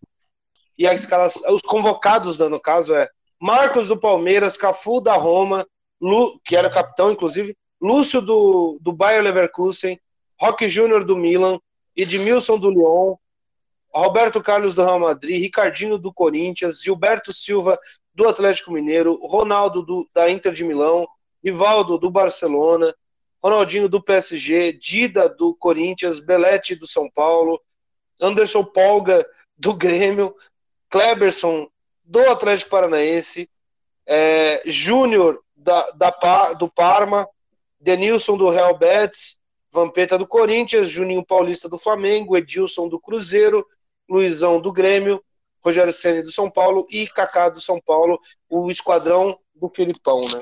A família escolar, né, no caso. família a família escolar. escolar. Eu vou lembrar um pouquinho do André aqui, falando sobre os goleiros lá da Copa de 70. O Marcos, talvez, nessa Copa do Mundo, é, não fosse assim a, a, escolha da maioria dos torcedores para essa Copa de 2002, que preferiu talvez o Dida, por ser é, um goleiro é, que já na seleção há mais tempo do que o mais teve na Copa de 98 na, no, no banco, mas a seleção se mostrou muito bem. O Felipe Scolari, é, o, Filipão, vocês sabem que quando ele põe um plano, uma, uma ideia de jogo, vai ser aquilo. A gente vai lembrar em Copas Futuras ali a insistência dele em outras posições, principalmente no, no gol, mas ele botou ali, era ele fez a opção do Marcos, e vocês viram que deu no que deu, o Marcos fez uma Copa do Mundo brilhante, a seleção brasileira em si jogava um futebol muito redondo, os jogadores é, fazendo, cada um fazendo a sua função muito bem. O surgimento do Ronaldinho na Copa do Mundo aparecendo muito. No surgimento, não, todo mundo já. Uma, o brasileiro já conhecia, mas o Ronaldinho para o mundo é, do futebol, não só Saint-Germain, como, como foi com o tempo, é, e mas o Ronaldinho passou a aparecer muito mais para o cenário mundial. A América do Sul já conhecia pelo que ele fez, olha o que ele fez, mas o Ronaldinho na Copa de 2002 passou a aparecer, passou a ser protagonista junto com o ataque que tinha o Ronaldo e o Rivaldo diabrados, que não tinha nem como, cara, é covardia com os adversários ter o Rivaldo e o Ronaldo no nível que estavam lá em 2002 e o Ronaldo vindo de lesão. É, em 2002, é, sabe, como uma fênix, é, e o Rivaldo mesmo daqueles que aparecem. Então, a seleção brasileira de 2002 teve é, muito do seu brilhantismo em partidas é, onde os dois decidiam o jogo, os dois chamavam a responsabilidade. Não tinha. Tu for ver, talvez o Ronaldo não fez um jogo ruim nessa Copa. O Rivaldo também, talvez. Não. Ronaldinho, talvez, aquela falta lá no jogo contra a Inglaterra, mas também teve o gol.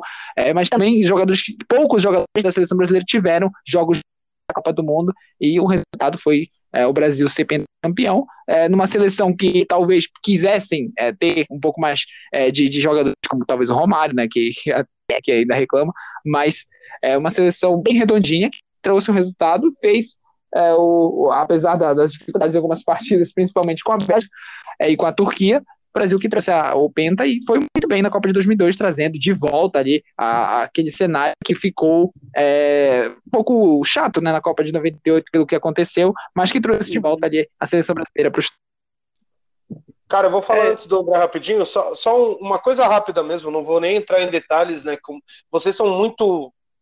Cara, tô, tô, tô tipo, fe, muito feliz de ter vocês aqui nesse programa. Eu, eu porque vocês manjam muito, cara. Isso é muito legal, cara. Tô muito feliz mesmo. Tem coisas que eu nunca ia imaginar que ia acontecer e vocês estão falando. Eu tô muito feliz é, pela, pela presença de vocês dois, mas eu quero falar que essa Copa foi a Copa, a primeira Copa que eu vi, cara. Eu sou de 94, então eu tinha sete anos nessa Copa. E foi a Copa que eu comecei a gostar de futebol, cara. Né? Então, e, e eu era muito fã do Marcos e do, do Rogério Ceni, que eu, eu fui goleiro, né? É, cheguei a ser goleiro de futsal profissional, por conta deles. É, então eu era muito fã dos dois, cara, né? Então essa Copa para mim é, é, assim, a nostalgia pura, assim. Quando eu comecei a eu é vi lá. o primeiro futebol na minha vida acordando de manhã por causa do meu pai. Meu pai acordava de manhã por conta disso, e aí eu acordava com ele de manhã. E eu nem sabia que porra era. Ele falava: "Ah, vamos era três da manhã". Ele, aí ele acordava e eu acabava levantando também. Eu era molequinho, tinha sete anos. Aí eu via aquele jogo, eu não entendia merda nenhuma. Mas eu, cara, ficava fascinado. Caraca, mano. A galera gritando na rua, tá ligado? Por conta desse jogo. Eu não sei que porra é essa, mas eu quero saber o que, que é. Então, o futebol, é, essa Copa para mim é muito importante, cara. Não é a minha favorita de times, mas de sentimento. Essa e a de 2006, cara, são as minhas favoritas, porque foram as Copas que eu realmente comecei a acompanhar mais esse amor que a gente tem por Copa, né, cara? Então, uhum. para mim, essas duas Copas de amor afetivo são os melhores. Depois a gente vai falar da, da, da de 2006, lógico, mas eu queria só falar isso aí rapidinho. André, pode falar agora, tá? Então, eu, em 2002, eu tinha, na época da Copa, eu fiz seis em agosto, mas eu tinha cinco anos. Eu tenho algumas memórias. Eu lembro que, como tinha jogo de manhã, eu lembro de assistir jogo na escola. Eu lembro, não foi uma Copa assim que eu acompanhei muito, mas eu acho que é uma seleção que chegou muito contestada, porque quase não classificou para a Copa, né? O, se não é o Felipão chegar ali e, e, fechar e fechar o time e sabe peitar uns caras que nem o Romário, chamar uns caras assim que é, eram bons nos times deles, mas o pessoal ainda contestava porque já tinha muito aquela pressão de trazer uns caras da Europa, como tinha, como tinham alguns, mas por exemplo ele ter trazido um Gilberto Silva, um, que eu amo Gilberto Silva, um, Também. um Kleberson, que depois na, na, na, Copa, na Copa o Kleberson veio a ser importante, aliás, só na Copa também. E tanto que ele no meio da Copa tirou o Juninho Paulista e colocou o Kleberson, sabe? Ele fez ali aquela família, ele fechou o grupo. Eu acho que ele, ele fechou o grupo e também era assim, não tinha o que a gente vai ver na, na outra Copa, não tinha tipo, a imprensa não tinha livre acesso à seleção. Eu acho que isso na outra Copa atrapalhou muito. Era uma seleção que jogava com três zagueiros, né? O Edmilson fazia um líbero ali, aliás, foi muito bem. O Patrick riu do Anderson Polga, mas no jogo que o Anderson Polga jogou, ele foi bem. Aí, hein? ele foi bem no jogo que ele entrou. Cara, mas na época foi muito contestado, por isso a minha foi, risada. Ele, mas muito ele, ele e o Kleberson, né? Foram bem contestados é, na, na, ele, nessa. E o Kleberson. E se não fosse o Kleberson, talvez a gente não tivesse ganhado, cara, porque a gente tinha um probleminha ali no meio-campo, probleminha na, não só na marcação, mas de fazer o de trazer a bola do meio para o ataque. E o Kleberson fez bem essa função. Acho que daí você tinha ali Roberto Carlos, Cafu, Lúcio, Roque Júnior, só os caras, sabe? Era, eu acho que também a grande contestação foi o Ronaldo vinha de lesão, o Rivaldo não tinha feito uma boa temporada, mas eles vieram e deram conta. Eu acho que deram conta muito bem, né? O, os dois melhores da Copa tem quem defenda que o Rivaldo foi melhor que o Ronaldo, tem quem defenda que o Ronaldo foi melhor que o, que o Rivaldo, mas eu, eu gosto de colocar os dois, apesar do grande herói ter sido o Ronaldo, né? Dois gols na final, eu gosto uhum. de colocar os dois. Lembrando Era... que os dois, cara, tem, tinha, uma, tinha uma parada muito louca dos dois, que eles não tocavam a bola para eles mesmo. Eles estavam uhum. meio que fazendo uma birra ali. E, e, literalmente, cara, nenhum passe do gol do Ronaldo foi, gol, foi passe do Rivaldo e nenhum gol do Rivaldo foi passe do Ronaldo, se vocês analisarem bem. É, mas teve, gol... teve um corta-luz espetacular, né, do Rivaldo. Não, um corta-luz, mas ele não tocou, ele mesmo fala. Ele mesmo fala ele... numa é- entrevista. Não, ah, mas e o corta-luz? Mas se ele, ele tivesse tocado, se ele fosse egoísta, ele tinha tocado e tentado fazer o gol. É. Não, brincadeira. É, a gente já estava falando nas Copas anteriores é, sobre como a Copa passou, as Copas começaram com a evolução, elas passaram a não ser só as quatro linhas, a gente passou a prestar atenção em outros personagens dessa Copa. E essa Copa do Mundo, fugindo um pouco da seleção brasileira, ela tem só prestar atenção, porque em Copas anteriores a gente está prestando atenção no Brasil e é isso, acabou. O Brasil ganhou. É, interessa quem o Brasil ganhou. O Brasil ganhou, é o Brasil acabou. Mas teve partidas difíceis, a gente viu uma Bélgica é, muito competente nessa Copa, a Turquia, que perturbou o Brasil em dois jogos, é, teve o gol mais rápido é, das Copas do Mundo sendo da Turquia, a Coreia do Sul tendo um, um dos destaques é, muito ali com a ajuda da arbitragem, a galera ainda questiona muito que os árbitros é, faziam, estavam bastante favoráveis para a Coreia do Sul. E o que eu destaquei que eu, é, em Copas Atléticas que um jogador foi é, praticamente expulso do país onde jogava, só para matar essa aí. É, um vídeo pro meu canal falando sobre isso, que era ah, como assim? Porque é o nome do, do atacante da, da Coreia do Sul que fez o gol na Itália, num jogo muito roubado, e o An jogava no Regina. E aí a galera do Regina, quando ele voltou para lá, é, ele virou persona não grata na Itália e mandaram ele sair fora, porque ele não podia ter feito um gol na Itália num jogo onde os italianos ficaram porque foi um jogo muito roubado, mas a Coreia do Sul passou é, para passou de fase e conseguiu chegar até a... É só uma, só uma coisa que eu queria de, de destacar, que o Patrick falou, que o Cafu foi o capitão, realmente. Mas ele foi o capitão porque o capitão se machucou, né? O Emerson. Emerson. Muito. Tem um azar o tempo, em Copa, né, cara? Muito tempo, muito, tem, muito pouco tempo antes da Copa ele se machucou. Acho que já, tava, já tinha sido até convocado, né? Ele se machucou e machucou o ombro, né? Acabou não indo. E foi o. E, que, e isso veio atrapalhar depois em 2006. Quando a gente chegar em 2006, eu falo. Vamos para 2006, então. Já deu o gatilho aí para 2006, vamos para 2006. Prevejo que seria melhor... cancelado. Prevejo que melhor seria cancelado. Falo logo a melhor Copa e. Ei, o Brasil tinha uma seleção. Não é essa, daí foi sensacional, mas o Brasil tinha uma seleção maravilhosa também e acabou né, não ganhando a Copa, mas foi uma Copa muito marcada. Acho que foi uma das primeiras Copas que eu realmente acompanhei. Tinha álbum da Copa, é, tinha tudo, tinha tenho, um monte de livro. Oi? O primeiro, o primeiro álbum de Copa que eu tenho é de 2006, tu ainda tem o teu aí? É, eu não tenho, não. Eu não sei onde é que tá. Eu nunca fui de guardar coisas. Só camisa mesmo, né? Porque não tem como perder, né? Mas o álbum eu perdi. É, a seleção daquela época era Dida, né, do Milan, Rogério Ceni do São Paulo, Júlio César da Inter, Cafu do Milan, Lúcio do Bayern de Munique, Juan do Bayern Leverkusen, Roberto Carlos do Real Madrid, Cicinho do Real Madrid, Luizão do Benfica, Cris do Lyon, Gilberto do Hertha Berlim, meio campo, Emerson da Juventus, Kaká do Milan, Ronaldinho Gaúcho do Barcelona, Zé Roberto do Bayern de Munique, Gilberto Silva do Arsenal, Mineiro do São Paulo, Juninho Pernambucano do Lyon, Ricardinho do Corinthians. Ataques, atacantes só quatro, né? Adriano da Inter, Ronaldo do Real Madrid, Fred do Lyon e Robinho do Real Madrid. O que você tem para falar dessa seleção, André? Agora vamos começar pelo André. Então, eu, diferente de vocês, eu tenho raiva dessa seleção, porque para mim perdeu porque fez tudo errado, cara. Por isso que eu, eu acho, perdeu porque fez tudo errado. Era era uma seleção muito saudosista, cara. Não, mas a gente, a gente ama a Copa de 2006, tá? A gente não. Ah, tá, entendi. Eu tenho raiva do Brasil de 2006 porque eu achava, eu, eu comecei a achar depois, né? Porque na época você não tinha muita noção, né? Eu achava muito saudosista, assim. Cafu já não era mais para estar, tá, foi para bater o recorde.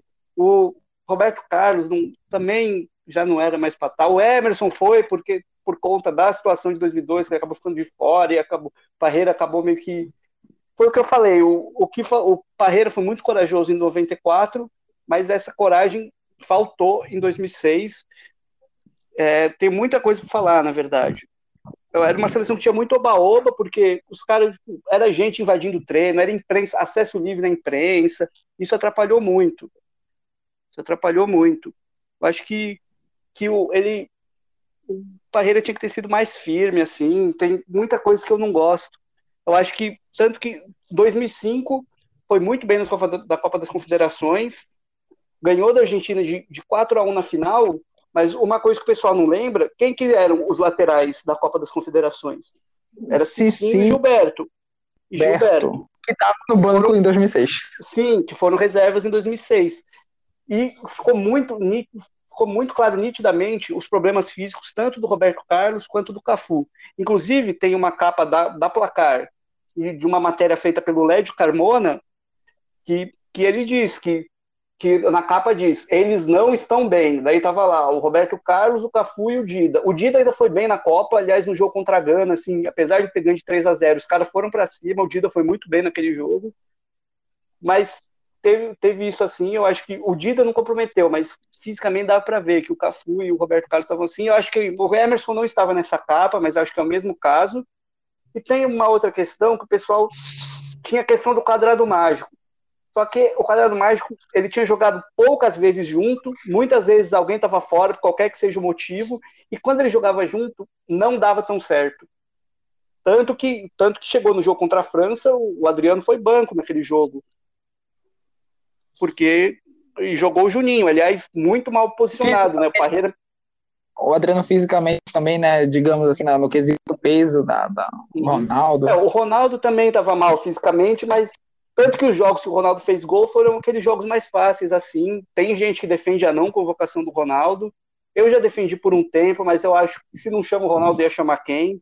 Mas, mas o Ronaldo, ele, sei lá, ele, ele nunca foi. Ele faltou ele ser mais, ser mais pivô naquela em 2006.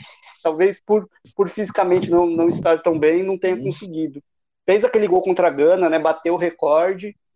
Tem gente que defende a não convocação dele, mas eu acho que por não ter outro, eu acho que tinha que chamar ele mesmo, o Ronaldo é o Ronaldo, né? Tanto que tanto que fez gol, mas ele, mas não era mais o Ronaldo fenômeno, era, era a fase do Ronaldo presidente. Eu não sei se vocês lembram que nessa época o pessoal da seleção não chamava ele de fenômeno, chamava ele de presida, que ele era como se fosse o presidente ali da concentração, e isso acabou acarretando em muito oba-oba. Eu, por exemplo, acho que o Robinho tinha que ter sido titular a Copa inteira. No jogo contra a França não foi também. O, eu acho que o Parreira também, ele deu uma entrevista muito infeliz falando ah, eu vejo as outras seleções, está todo mundo jogando que nem o Brasil, no 4-4-2 de sempre, não sei o quê. Daí chegou na Copa, todo mundo jogava no 4-2-3-1, que era dois volantes ali, que até apoiavam bem, um, um cara no meio, dois abertos e um, e um centroavante só. Eu acho que eu teria feito isso na seleção, colocado o Kaká de meia, Robinho de um lado e o Ronaldinho do outro. O Ronaldinho sabia fazer a ponta, tem gente que, que diz que Ronaldinho era meia, Ronaldinho era meia. Quem diz isso não acompanhou a carreira do Ronaldinho. O Ronaldinho decepcionou muito, porque ele estava bem fisicamente, era o atual melhor jogador do mundo, não foi bem. Aliás, o Brasil tinha os dois melhores jogadores do mundo na época, que era o Ronaldinho e o Kaká. O Kaká, tanto que em 2007 veio a ser melhor do mundo. O Kaká ainda foi bem na Copa, tanto que ele foi um dos caras que foi bem crítico a esse clima de oba-oba, tanto que depois do primeiro jogo, que foi o jogo que ele, que ele jogou sozinho, ele, ele, ainda deu uma cutucada ele, e falou. Ele deu, ele deu uma cutucada e falou: o pessoal não. Ah, desculpa, Maurício. É ele tá com isso. É, o, o, tanto que o, o Kaká dá uma cutucada falando que o pessoal não tá muito, não estava muito compenetrado fisicamente. E a gente viu que, que esses problemas acabaram resultando no que foi o jogo contra a França. O Brasil assim fez um jogo, fez dois jogos muito bons, assim em questão de resultado, porque eu não acho o jogo contra a Gana o Brasil foi tão bem. É que os caras foram para cima com tudo e acabou ajudando o Brasil. Mas o único jogo bom do Brasil mesmo foi contra o Japão, assim, e o Japão, o Brasil já classificado, é, o Japão já eliminado. E era uma seleção já muito mexida também. Tinha tirado os laterais, jogou, jogou Cicinho Gilberto, o, o Juninho jogou, sabe? Acho que foram. É.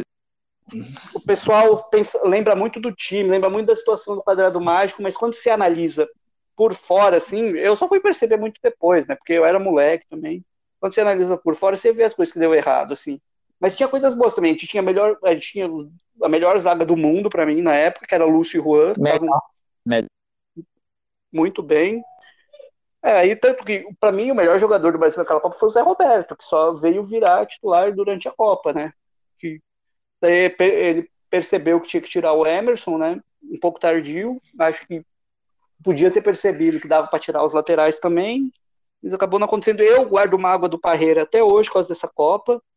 Que eu acho que ele foi muito feliz em muitas declarações, falando, sabe, ter, ter, ter fechado o time da Copa muito antes, muito antes da Copa, sabe? Daí os jogadores meio que se acomodaram, aí não chegaram tão bem fisicamente. Acho que tem, eu guardo mágoa dele até hoje por causa disso. Mas era uma boa seleção, mas eu não acho que ganharia justamente por causa desses problemas. Eu, era, é, como todo mundo fala, o seleção do Oba-Oba, né? O, o Edmilson, né, que era para ter jogado, se machucou, e muita gente falava que, que ele ia ser titular no lugar do Emerson, aí ele se machucou, convocaram o Mineiro, o Mineiro acabou nem jogando, mas foi convocado que tinha que convocar alguém. É, foi, foi isso. O, o Juninho foi bem, mas no jogo que da França, ele foi mal porque o Parreira escalou ele numa posição que ele nunca jogou, que era aberto na direita, né? Então eu tenho muita mágoa do Parreira desde Caraca, Copa velho. aí. Você destruiu a, gente... a, melhor Copa desse, pro, pro Maurício, velho. Você destruiu, mano. Não, Agora ele vai odiar não. essa Copa, velho. Ele vai odiar não, essa não é Copa. É não é a seleção brasileira, ela tinha esse oba, mas é o que eu digo assim, a Copa do Mundo de 2006 é uma atmosfera diferente, porque foi quando tu, tu, acabou de mencionar que uma das primeiras que tu lembra, mas se tu for ver, a gente que é dos anos, a gente que é da geração 90 ali, é, a gente viu a Copa de 2006 como uma das primeiras era da Copa de 2006 foi acompanhando a gente no futebol até pouco, até pouco tempo. Ainda tem muita gente que jogou a Copa de 2006 que a gente ah, ainda vê é, jogando. O Messi, por exemplo, estava começando lá na, na Argentina. É, ele, fez, ele fez um gol. Então, o primeiro gol dele na Copa, depois ele só foi fazer outro lá é, à frente, né, em 2010 ele não fez. E a gente uma seleção da, da, da Espanha, ali com aquela galera dos jovens, sabe? Puyol, o Davi, as seleções assim que tudo começaram, a gente começou a decorar. A gente viu a seleção francesa se aposentando, a seleção campeã de 90 começando a se, a se aposentar, é, caso de Zidane, aí logo depois vem o Vier, o Vieira, enfim, a galera ali, o Barthez.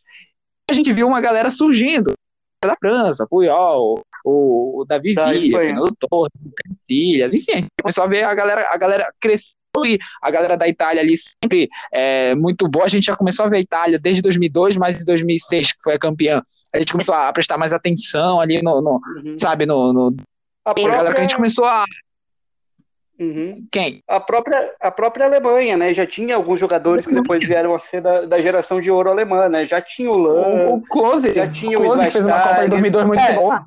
É, o Close, não, o Close, é, o Close foi, foi campeão em 2014, mas eu não sei se eu considero ele geração de ouro. Geração de ouro, eu não sei. Tanto que depois bateu o recorde do Ronaldo, né? Que, infelizmente. Ah, mas também lá em 2002, aí ele pegou a Arábia Saudita, aí fica fácil. Se o Ronaldo pega uma Arábia Saudita, o Ronaldo, né, ninguém alcançava mais o Ronaldo. É, e, e, o Close era um cara que no, em, em, clube ele, era, ele foi muito contestado, né?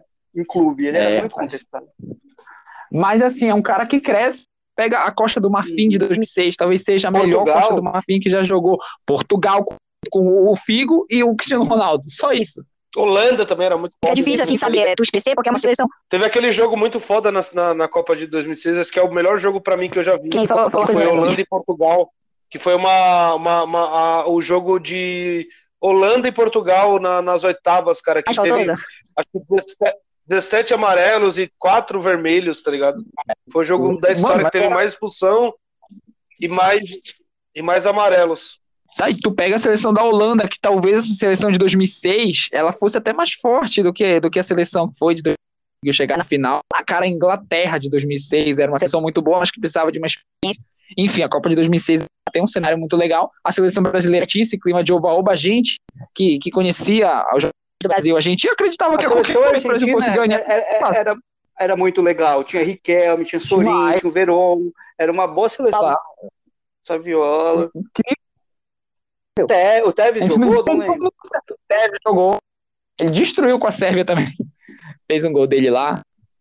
A própria Itália, velho, que o pessoal fala, era uma seleção que ganhou, mas não era boa. Eu discordo muito, cara. Era, era muito bem treinado. E era muito bem treinada, né? Eu sou fã do Peter Crouch e ele barrou o Crouch na sessão inglesa, então eu não gosto do capítulo. Entendi. Bom, a gente falou muito de 2006 já, falamos pra caramba, acho que é mais do que as outras até. Mas, mas vamos para 2010 agora, que vai ser a última Copa que a gente vai falar.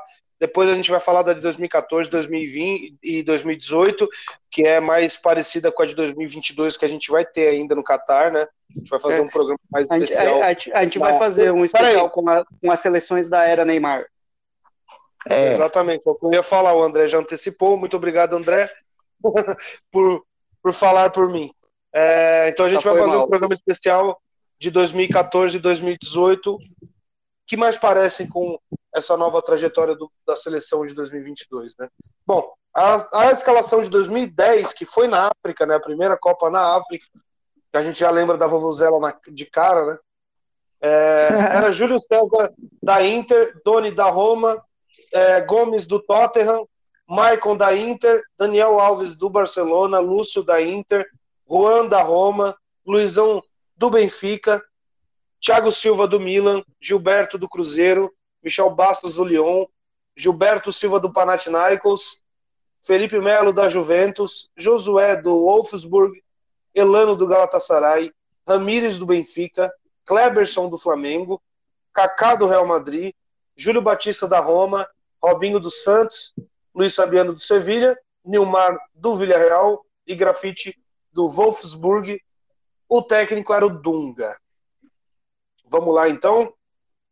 Primeiro, tá, o Maurício. Tá Maurício, fala um pouquinho dessa Eu? Copa aí. Fala você logo de cara.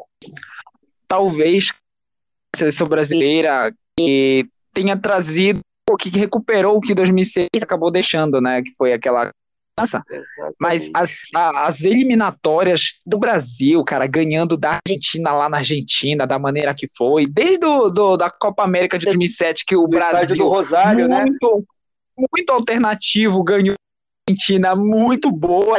Pega a escalação da Argentina na Copa América de 2007. o Brasil e me diz de quanto o Brasil poderia pegar uma sacola da teoria.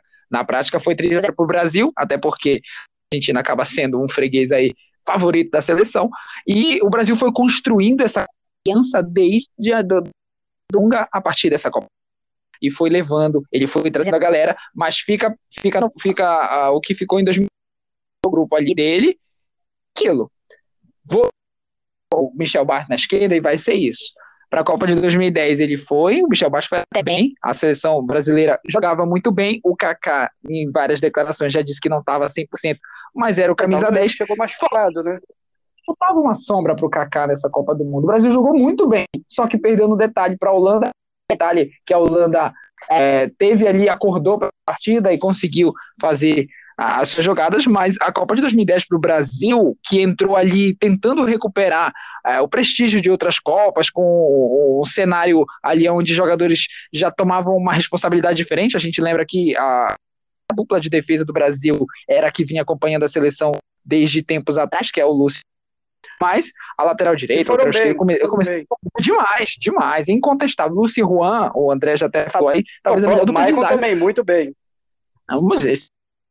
Só que aí no contra uma Holanda, num jogo que o Brasil até bem, a seleção tava. A gente, a, a gente dominou eles, né? Primeiro tempo. Demais. Ninguém, ninguém esperava o segundo tempo como foi aquele. É, a seleção em si na Copa começou a mostrar ali desde as primeiras partidas é, é, a, o modelo de jogo, que, claro, é brilhante. Se quem quiser ver é, espetáculo, é, ver jogada ali de, de diferente, bota lá o DVD de 2002, lá de 2006 um pouco, mas 2010 era, era, era uma equipe que jogava justamente pelo lado, uma equipe que jogava para decidir as partidas, para fazer gol, é, que não tinha talvez tanto momento de brilhantismo, mas que volta e meia algum jogador fazia ali algum lance que acabava chamando um pouco mais de atenção. Era uma seleção boa, carregada muito, que desde as eliminatórias é, Copa América, o Robinho é, é, acabou carregando muitas vezes a seleção, mas no, no segundo tempo é desastroso é, no que diz respeito de falando muita gente, claro, a vai ter vilão e vai ter herói. A galera vai botar o Felipe Melo como, como vilão dessa mas vale lembrar que ele fez muito bem, deu até o passe para o Robinho no primeiro gol, mas a Copa ela tem disso, você é, é, é pode estar tá ali, no, você está sempre na, na, na, divisória de ser o, o herói, no momento ali do segundo tempo, acabou tendo a Holanda é, o destaque para principalmente do Snyder, e deu no que deu, né? Snyder estava voando também naquela temporada, e o Brasil acabou não passando pela Holanda, mas era forte candidato, ia bater de frente ali com outras seleções, não sei se contra a, uma, uma Espanha ali poderia é, ter um, um, embate ali um pouco difícil, mas é, a Holanda, no, no, que, no, que, no que diz respeito ali a, a modelo de jogo, a jogar para frente, estava muito um pouco melhor que o Brasil é, no papel, mas campo o Brasil conseguiu dar uma muito boa, mas no segundo tempo acabou não, não sendo muito bom para a seleção brasileira, mas em si foi uma Copa muito boa. O Brasil é, apresentou muito bem o futebol, talvez contra a Coreia do Norte ficou aquela vontade de querer dar uma sacolada, mas não, não é o modelo do Dunga, é assim, mais de, de resultado e vencer. E o Brasil acabou não passando da Holanda ali nas quartas. Então, eu eu gosto muito da, da Copa de 2010, acho que é uma seleção brasileira que muita gente injustiça, assim. Eu tenho um carinho é? especial, né? Porque, porque meu jogador favorito de todos os tempos estava naquela seleção, né? Que é o Luiz Fabiano. Mas eu acho que foi muito uma seleção resposta a 2006, assim. Acabou o oba-oba, assim. O Dunga, inclusive a relação da imprensa com o Dunga era horrível, né? Ele chegou, ele chegou a chamar o Alex Escobar de cagão. Foi, era horrível, mas é porque ele, ele queria fechar aqueles caras para não ter aquele oba-oba de, de 2006, sabe? Eu acho que ele teve coragem, mas às vezes faltou um pouquinho de noção, mas teve coragem. Tanto ele, três caras ali foram muito pelo que, pelo que tinham feito na, na famigerada Copa América de 2007, né? Que foi três anos antes. Ele levou um, um aproveitamento, André. Cara, a Copa das Confederações também, que eu esqueci de destacar. Foi muito bom. Nem aquele, aquele jogo contra os Estados Unidos lá, não, foi muito bom. Foi para mim foi o melhor trabalho desde 2002 foi o melhor trabalho. Até hoje para mim foi o melhor trabalho da seleção. Acho que era um time que era muito físico e muito de contra-ataque. Tanto que quando tinha que propor jogo, tinha problemas. Chegou a perder para Bolívia, sabe? Mas daí quando pegava um time que propunha jogo, o Brasil deitava, tanto que fez 4 a 0 na Argentina, 3 a 0 no Chile do Bielsa. Por isso que eu, acho Souza não dá pra... Por isso que eu acho que a gente teria chance sim contra a Espanha, porque a Espanha era um time, mesmo que não fazia muito gols, propunha muito jogo. E acho que o jogo do Brasil encaixar poderia dar bom. Poder, poderia, poderia dar bom. Ele foi uma seleção que pôs ordem na casa, apesar tanto que na primeira convocação, não sei se o pessoal vai lembrar, no primeiro jogo ele convocou o Ronaldinho e o Kaká, mas no primeiro jogo eles ficaram no banco. O Ronaldinho depois acabou não conseguindo se recuperar para a Copa, o Kaká se recuperou, mas chegou lesionado.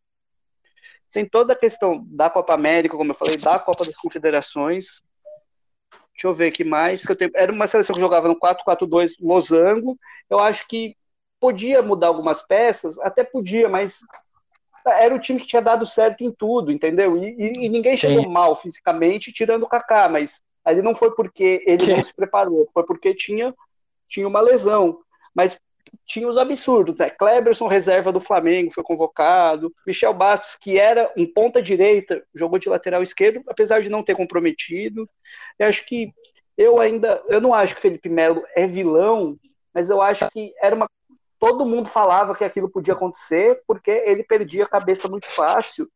E ele estaria na minha convocação, mas eu não sei se ele seria titular, porque ele jogou de segundo volante, mas ele era bom mesmo de primeiro. Só que primeiro tinha o Gilberto Silva, estava jogando muito na posição. Eu sou um cara que teria levado talvez o, Thiago Mota, que estava numa fase muito boa, ou até o Hernanes, assim, que foi um cara que contestaram, assim, talvez dava para ter levado. Eu acho fazer o meio campo quando o Kaká, por exemplo, não tivesse, uhum. né? É, mas eu acho que, por exemplo, o pessoal que era muito novo, o Neymar e o Ganso, eu não levaria, porque eu acho que aquilo seria não tanto para o Ganso, que depois ele ia se lesionar, mas ninguém sabia que ele ia se lesionar. Mas para o Neymar seria muito prejudicial, porque eu acho que ele não ia encaixar naquele time, acho que aquilo lá podia ser muito prejudicial para a carreira dele. Eu, eu gosto dele não ter sido convocado, o Ronaldinho e o Adriano, que muitos pediram, eu acho que não tinha por que convocar, sabe? O pessoal contestava muito o grafite, assim. Mas o grafite tinha sido o maior artilheiro, o artilheiro da Europa, né, no ano. O próprio Josué, que também era do Wolfsburg, eram caras que estavam bem, que o pessoal contestou, mas talvez por, por não serem cara muito, caras muito conhecidos, né? É assim, o Daniel Alves, que jogou, jogou de meia, né, naquela Copa, porque teve aquela infeliz lesão do Elano, cara. O Elano estava sendo nosso melhor jogador nos primeiros dois é, jogos. Tanto que fez gol nos dois, né? Aí chegou o Tioté na maldade, eu acho que foi na maldade, porque você vê aquele lance, não, não tinha por que ele colocar o pé daquele jeito. Ele foi lá, machucou o Elano, o Elano ficou fora da Copa, e entrou o Daniel Alves, que foi bem, foi bem tanto. Muita gente muita gente, quando ele estava de meia no São Paulo e não estava muito bem, todo mundo fala, o cara nunca foi meia, mas se você pegar a Copa de 2010, ele jogou de meia. Sabe, era, eu, eu acho que foi, foi uma seleção que realmente perdeu por detalhe, não foi por, por, uma, por uma força externa, assim. E depois as outras Copas a gente vai falar mais para frente. Mas eu gosto é. muito dessa Copa. No geral, no geral, foi a Copa que eu mais me diverti. Eu gostava muito daquele time da Espanha. Acho que teve aquele jogo Gana e, e, e, Uruguai, que o Soares salva com a mão, o Forlan sendo o melhor jogador da Copa, sabe? Muita coisa legal. Eu gostei muito daquela Copa. Eu, eu vou, vou até talvez repetir o que eu vi uma vez na, no, no, que tem da, da galera que faz, é, que comenta muito sobre futebol, que é o falha de zaga, é que essa, essa derrota do Brasil para a Holanda, ela é uma derrota assim que a gente fica quieto, porque ela foi uma derrota normal tu bem que o Brasil perdeu no detalhe. É normal, a gente não tem o que questionar. Não teve o externo, não teve, sabe? Talvez é, a expulsão do, do, do, do é, Melo. Ele mandou mal, né, na expulsão. Também eu não gosto também que, tipo. Sim, eu, eu não acho que ele foi vilão, mas. Mas aquilo não se faz também, né? É, tipo de... Também na, na, na questão do Neymar ele queimasse o, o, filme dele ali, ele era muito jovem e também muito irresponsável. Não é, não, não é questão da, da, da juventude, ah, porque ele é jovem, é porque é a causa da irresponsabilidade. Existem jogadores novos, mas que têm uma responsabilidade é, um pouco melhor, tem uma imagem é, um pouco melhor para representar isso. É, mas a seleção talvez ficou pendente muito de para suprir ali a ausência do Kaká. No caso, estava sendo o Elano, aí e perdeu o Elano, acabou, sabe? Não tinha alguém para repor. Então, uma derrota no detalhe que acabou deixando.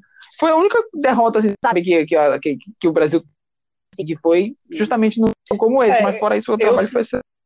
Uhum, eu senti muito, eu era muito envolvido com aquela seleção, né? Agora, voltando a falar do Luiz Fabiano aqui, que foi bem na Copa, né? Não, não fez gol nas quartas, mas nos outros jogos fez. Fez um golaço lá, roubado, mas, mas golaço ele deu dois chapéus ali, dominou com a mão, dominou, mas foi um golaço. Acho que ele. Estamos ele foi, é, eu acho que ele foi muito bem na Copa. Eu acho que desde o Luiz Fabiano a gente não tem aquele centroavante lá que você sabe que vai ser garantia de gol, sabe? Podem falar, ah, o Fred era um pouco, mas sei lá, não, é, não era do. É, é, não era do mesmo nível do Luiz Fabiano, assim, tipo. Tanto que na Copa ele não conseguiu jogar, porque a bola não chegava, né? Mas 2014 a gente fala mais para frente. Acho que o Luiz Fabiano, mesmo quando não chegava, ele fazia chegar, assim. Tem aquele gol do Maicon lá, que o Maicon fez aquilo a carreira inteira e deu certo na Copa também, né? Carreira inteira fazendo aqueles gols, né? Deu certo na Copa e a carreira inteira fazendo aqueles gols. Chegou na Copa e fez, sabe? Acho que eu gosto muito do Maicon. Sei, eu, era isso sabe, a zaga muito bem, apesar de ter falhado no controlando. E só um detalhe, é só um detalhe antes de encerrar dois é que o Dunga uhum. já declarou que o Adriano não foi porque o Adriano não conseguiu, é, não, não, ele não, não cumpriu o que ele prometeu, que era se cuidar para é essa verdade. Copa do Mundo. Então ele, ele deixou muito claro que o seu Adriano só não foi porque ele não conseguiu se cuidar e, e acabou é, perdendo a confiança no Adriano. Aí, Mas sabe que. Sabe uma coisa que eu acho? Que se o Adriano fosse, ele não iria no lugar do Grafite. Acho que ele ia no lugar do Nilmar, cara. Eu, eu não sei porque é. eu acho que o Dum. Porque a, a, a, temporada do Grafite tinha sido muito boa, cara. Assim, é, eu gosto dessa Copa assim. É, eu acho que é isso. Patrick, eu quer, acho que se ele encerrar? É isso, então, é, é... mesmo. Sim, sim. Oi? Só se ele levasse o a gente ia questionar até Afonso hoje, Alves? Como... É, mas tinha números para provar título, então tá tudo certo. Afonso Alves ah, o Robinho tá ali, o Júlio Batista também, para mim, não deveria estar tá ali, cara. É, Júlio Batista, para mim, não deveria estar. Tá. Robinho também não. O Robinho ele foi carregado pelo Neymar e pelo Ganso e foi para a seleção por ter, por ter já experiência, né? Então ele não deveria estar. Tá. É... Quem mais? Felipe Melo estava eh, fazendo uma boa campanha é, um, um, bom ano, mas ele não era titular absoluto na Juventus, então não deveria estar também. Ele, ele, ele não foi bem em 2010. Apesar Kleberson, de... Kleberson, pelo amor de Deus, né, cara? Kleberson, pelo amor de Deus, né, cara? O Dunga tá de brincadeira, velho. Vá tomar no cu. A seleção, a seleção é maravilhosa, mas é a primeira seleção que eu reiteio mesmo e é isso aí, velho. Tem muito, muito nome aí que não tem nada a ver. É... Patrick meteu o pé na porta, hein? Não, lógico, cara. Olha, a defesa até que vai, tá ligado? Defesa até que vai. goleiro também, apesar que o Doni era um goleiro bom, mas. Mas o Doni Copa nem jogou, mundo, cara.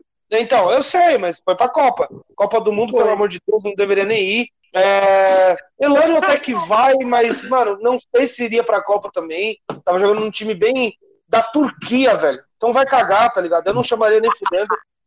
Kaká, beleza. Kaká é um bom jogador, mas para mim não seria o 10 dessa seleção. Porque o Kaká não estava indo tão bem no, no, Real Madrid. Mas é o Kaká. É para mim, o melhor, o melhor jogador da seleção é o Kaká né, de 2010. Não tem outro a nível dele. Ronaldinho Gaúcho não foi para essa Copa. Beleza, eu sei, eu sei saudosista, mas o Ronaldinho Gaúcho, porra, se chama Josué, se chama Felipe Melo, se chama Gilberto Silva Velho, chama a porra do, do, do, do, do Ronaldinho Gaúcho, velho. O Gilberto Silva já, era, já tinha 34 anos, mano. Vai tomar no cu, entendeu? A Ramírez ainda tava se consolidando. Mano, essa Copa tem vários bagulho que eu não gosto. O Luiz Fabiano era, jogava muito, o Luiz Fabiano jogava muito. Sevilha tinha ganho já. Eu, Sevilha chegou a ganhar cinco títulos né, seguidos na Liga Europa. Acho que era, tinha ganho o primeiro e o segundo, se eu não me engano. E o Neymar, o grafite ok. Olha, essa, olha esse ataque, né, meu irmão? Olha esse ataque, né, meu irmão? Júnior Batista, Robinho, Luiz Fabiano, ok. Nilmar e Grafite. É, só o Luiz Fabiano, pra mim, ok, assim, que é um cara que realmente deveria estar tá lá. O resto é que não tinha quem botar também, né? O Júlio Batista, o atacante, pô, brincadeira, né, velho? Mas, enfim, desculpa falar muito aí, gente. Baixou, Não, né? só- mas só complementando. É, só, mas só complementando o que você falou, eu, mas eu acho, alguns eu acho defensável. O Robinho foi o melhor jogador durante a campanha toda da seleção, tinha sido o melhor jogador. Eu acho que, que ele que ele, ele ter fechado alguns caras, mas, por exemplo, os absurdos dos caras de 2007, eu concordo com você. Doni e Júlio Batista e o Kleberson não dava, que foi o pessoal que ele era Não grato dá. em 2007, aí Não não dava. Mas de, re, de resto, eu acho. E o Michel Bastos, eu acho que não, pela posição dele, né? Ele não era lateral esquerdo, mas foi bem até. De resto, eu, eu, acho, eu acho bem defensável. Acho que dava para levar o Thiago Mota, talvez o, o Maxwell na lateral esquerda, mas sei lá. o eu, Thiago eu Mota gosto. depois virou italiano, né, também, né?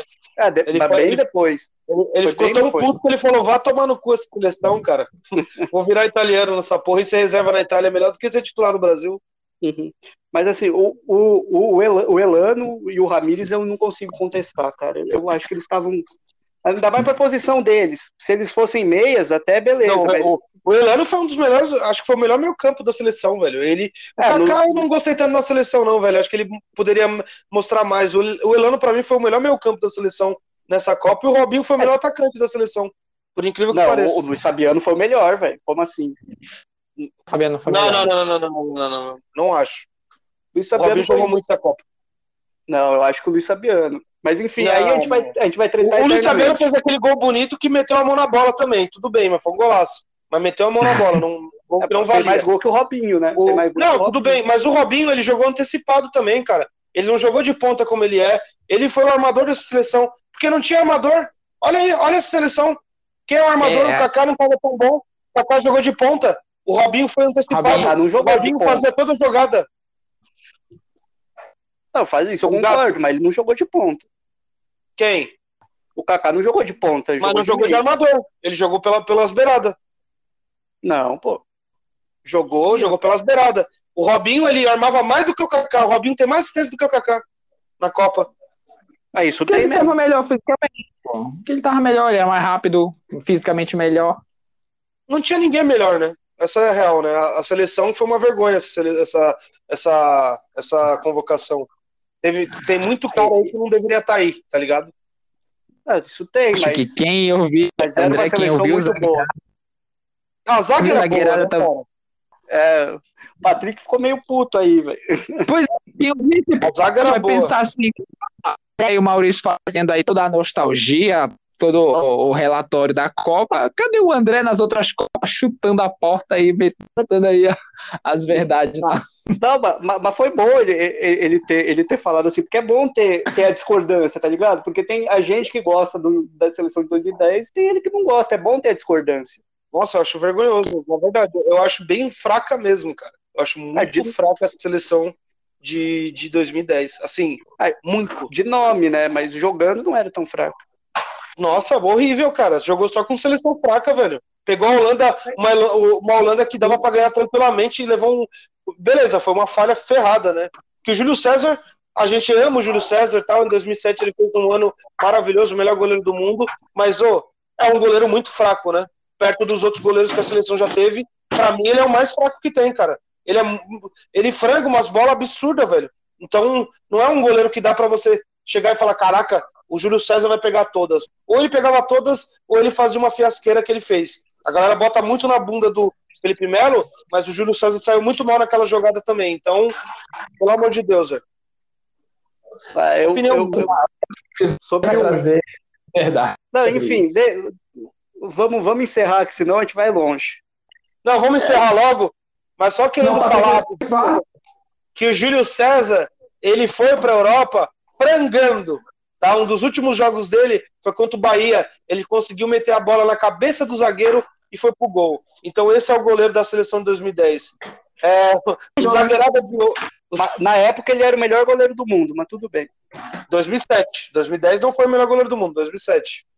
Eu, eu- eu gostava do Júlio César, mas tudo Eu, bem. na verdade, não sei se foi 2010, agora você me pegou. Mas ele jogou mal essa Copa. Então, ser melhor goleiro É. do mundo não quer dizer nada. Né? É, não quer, mas sei lá, eu, eu, eu, eu, eu não acho que o Júlio César se encaixa nisso de não ser um goleiro confiável. Eu confiava muito. É, o Buzz Lightyear nosso até que beleza.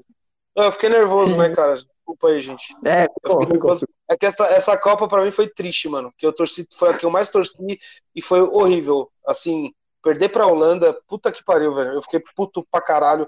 Eu não dormi por uma semana quase. É... E eu fiquei puto até porque o Dunga não levou o Ganso e o Neymar. E tinha que levar mesmo, cara. Vai tomar no cu. Levava mesmo. É, a Pô, raiva vem daí, né? A raiva vem daí, na verdade. Começou daí. Mas se ganhasse, eu não ia ter raiva. É, então. Pensa no, no, no, no sei lá, na, na Pensa. É, beleza, gente. Vamos encerrar o programa já na enche. Eu fiquei puto aqui.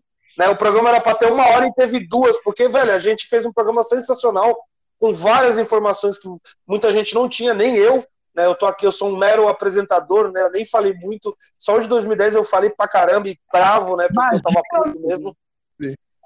Oi? Em 2014, os três tocando terror. Nossa, não, 2014, eu, ficar... 2014 eu vou ficar puto, velho. 2014 eu vou ficar puto. Por isso que a gente vai fazer o curso. 2014 tinha mais absurdo que 2010, mas enfim, ah, 2014 lógico, a gente 2014, fala. 2014 foi pior. 2014 eu esperava que ia ser ruim, então. É... eu era mais comunista, né, também. Então eu queria que. Eu, eu... era mais comunista. foi ótimo. Mas. é, eu torci pra seleção se fuder, mas não de 7x1. Eu fiquei triste no outro dia. Falei, caralho, mano, acho que minha praga pegou mesmo. Só que 7x1 é foda, né? Mas, mas enfim. Só, posso só complementar uma coisa? É que eu falei as três seleções que eu mais gosto, né? Que era 58, 70 e 82. A, as três que eu acho piores é 66, 90 e 2014. Só fazer esse, esse complemento. Perfeito. Ah, beleza, cara. É, a seleção que eu acho pior, assim, é, é, Não é 2010, por incrível que pareça, mas é 66, 78 e 90. Assim, pelo amor de Deus, né? Não, a seleção do Lazzaroni não dava. Seleção do Lazzaroni não dava. Nossa, cara, essas aí, 66, 78 e 90 tá de parabéns, velho. Parecia a seleção brasileira mesmo, né, cara? Essa seleção de 2014 era, era paia para essas aí. Mas enfim, muito obrigado, gente, todo mundo que ouviu. O programa foi meio longo, mas foi um programa especial. A gente fez uma introdução no início, foi legal pra caramba. A gente fez, falou de todas as seleções, as Copas que o Brasil as recentes também, né? a gente não falou 2014 2018, mas vamos falar no próximo programa em que a gente vai falar da Copa de, do Catar, que, que, vai, que vai ser no É, do próximo não, mas vai ser um pouco mais para frente. Não, no, é, no próximo programa sobre Copas, né? Então, muito obrigado, é, André, por isso, pelo programa, por tudo que você falou, é, foi sensacional. E muito obrigado também, Maurício. Maurício, você quer falar alguma coisa antes de mais nada? E aí, contar no próximo programa sobre temporada segue a sua programação normal, temas é, semanais, mas aguardo vocês aí no próximo tema de Copa e agradeço a quem acompanhou aqui esse podcast maravilhoso e calma, Patrick, estamos aí que tá tudo certo, já passou. É verdade. É isso, é, então. é, eu, vou, vou, eu, vou, eu vou me acalmar, cara. É, André, por favor, se quiser encerrar o programa, falar as redes sociais. É, antes de mais nada, muito obrigado, gente. Eu sou Patrick Margotti, me sigam na rede social, Pedro Margotti. Siga também o Maurício Bessa, que é Maurício Bessa com H no final, dois S, arroba Maurício Bessa no, no Instagram. E eu sou o PB Margotti, sigam a gente lá. André, encerra o programa, por favor, e é nós. Vou encerrar rapidão, porque daqui a um minuto vai ser a gravação, porque o aplicativo só grava duas horas. Então segue a gente nas redes sociais, arroba Zagueirada Podcast no Instagram, arroba Zagueirada no Twitter, Zagueirada Podcast no YouTube, no Spotify e nos demais agregadores de podcast. E é isso, pra cima! Pra cima! Vamos!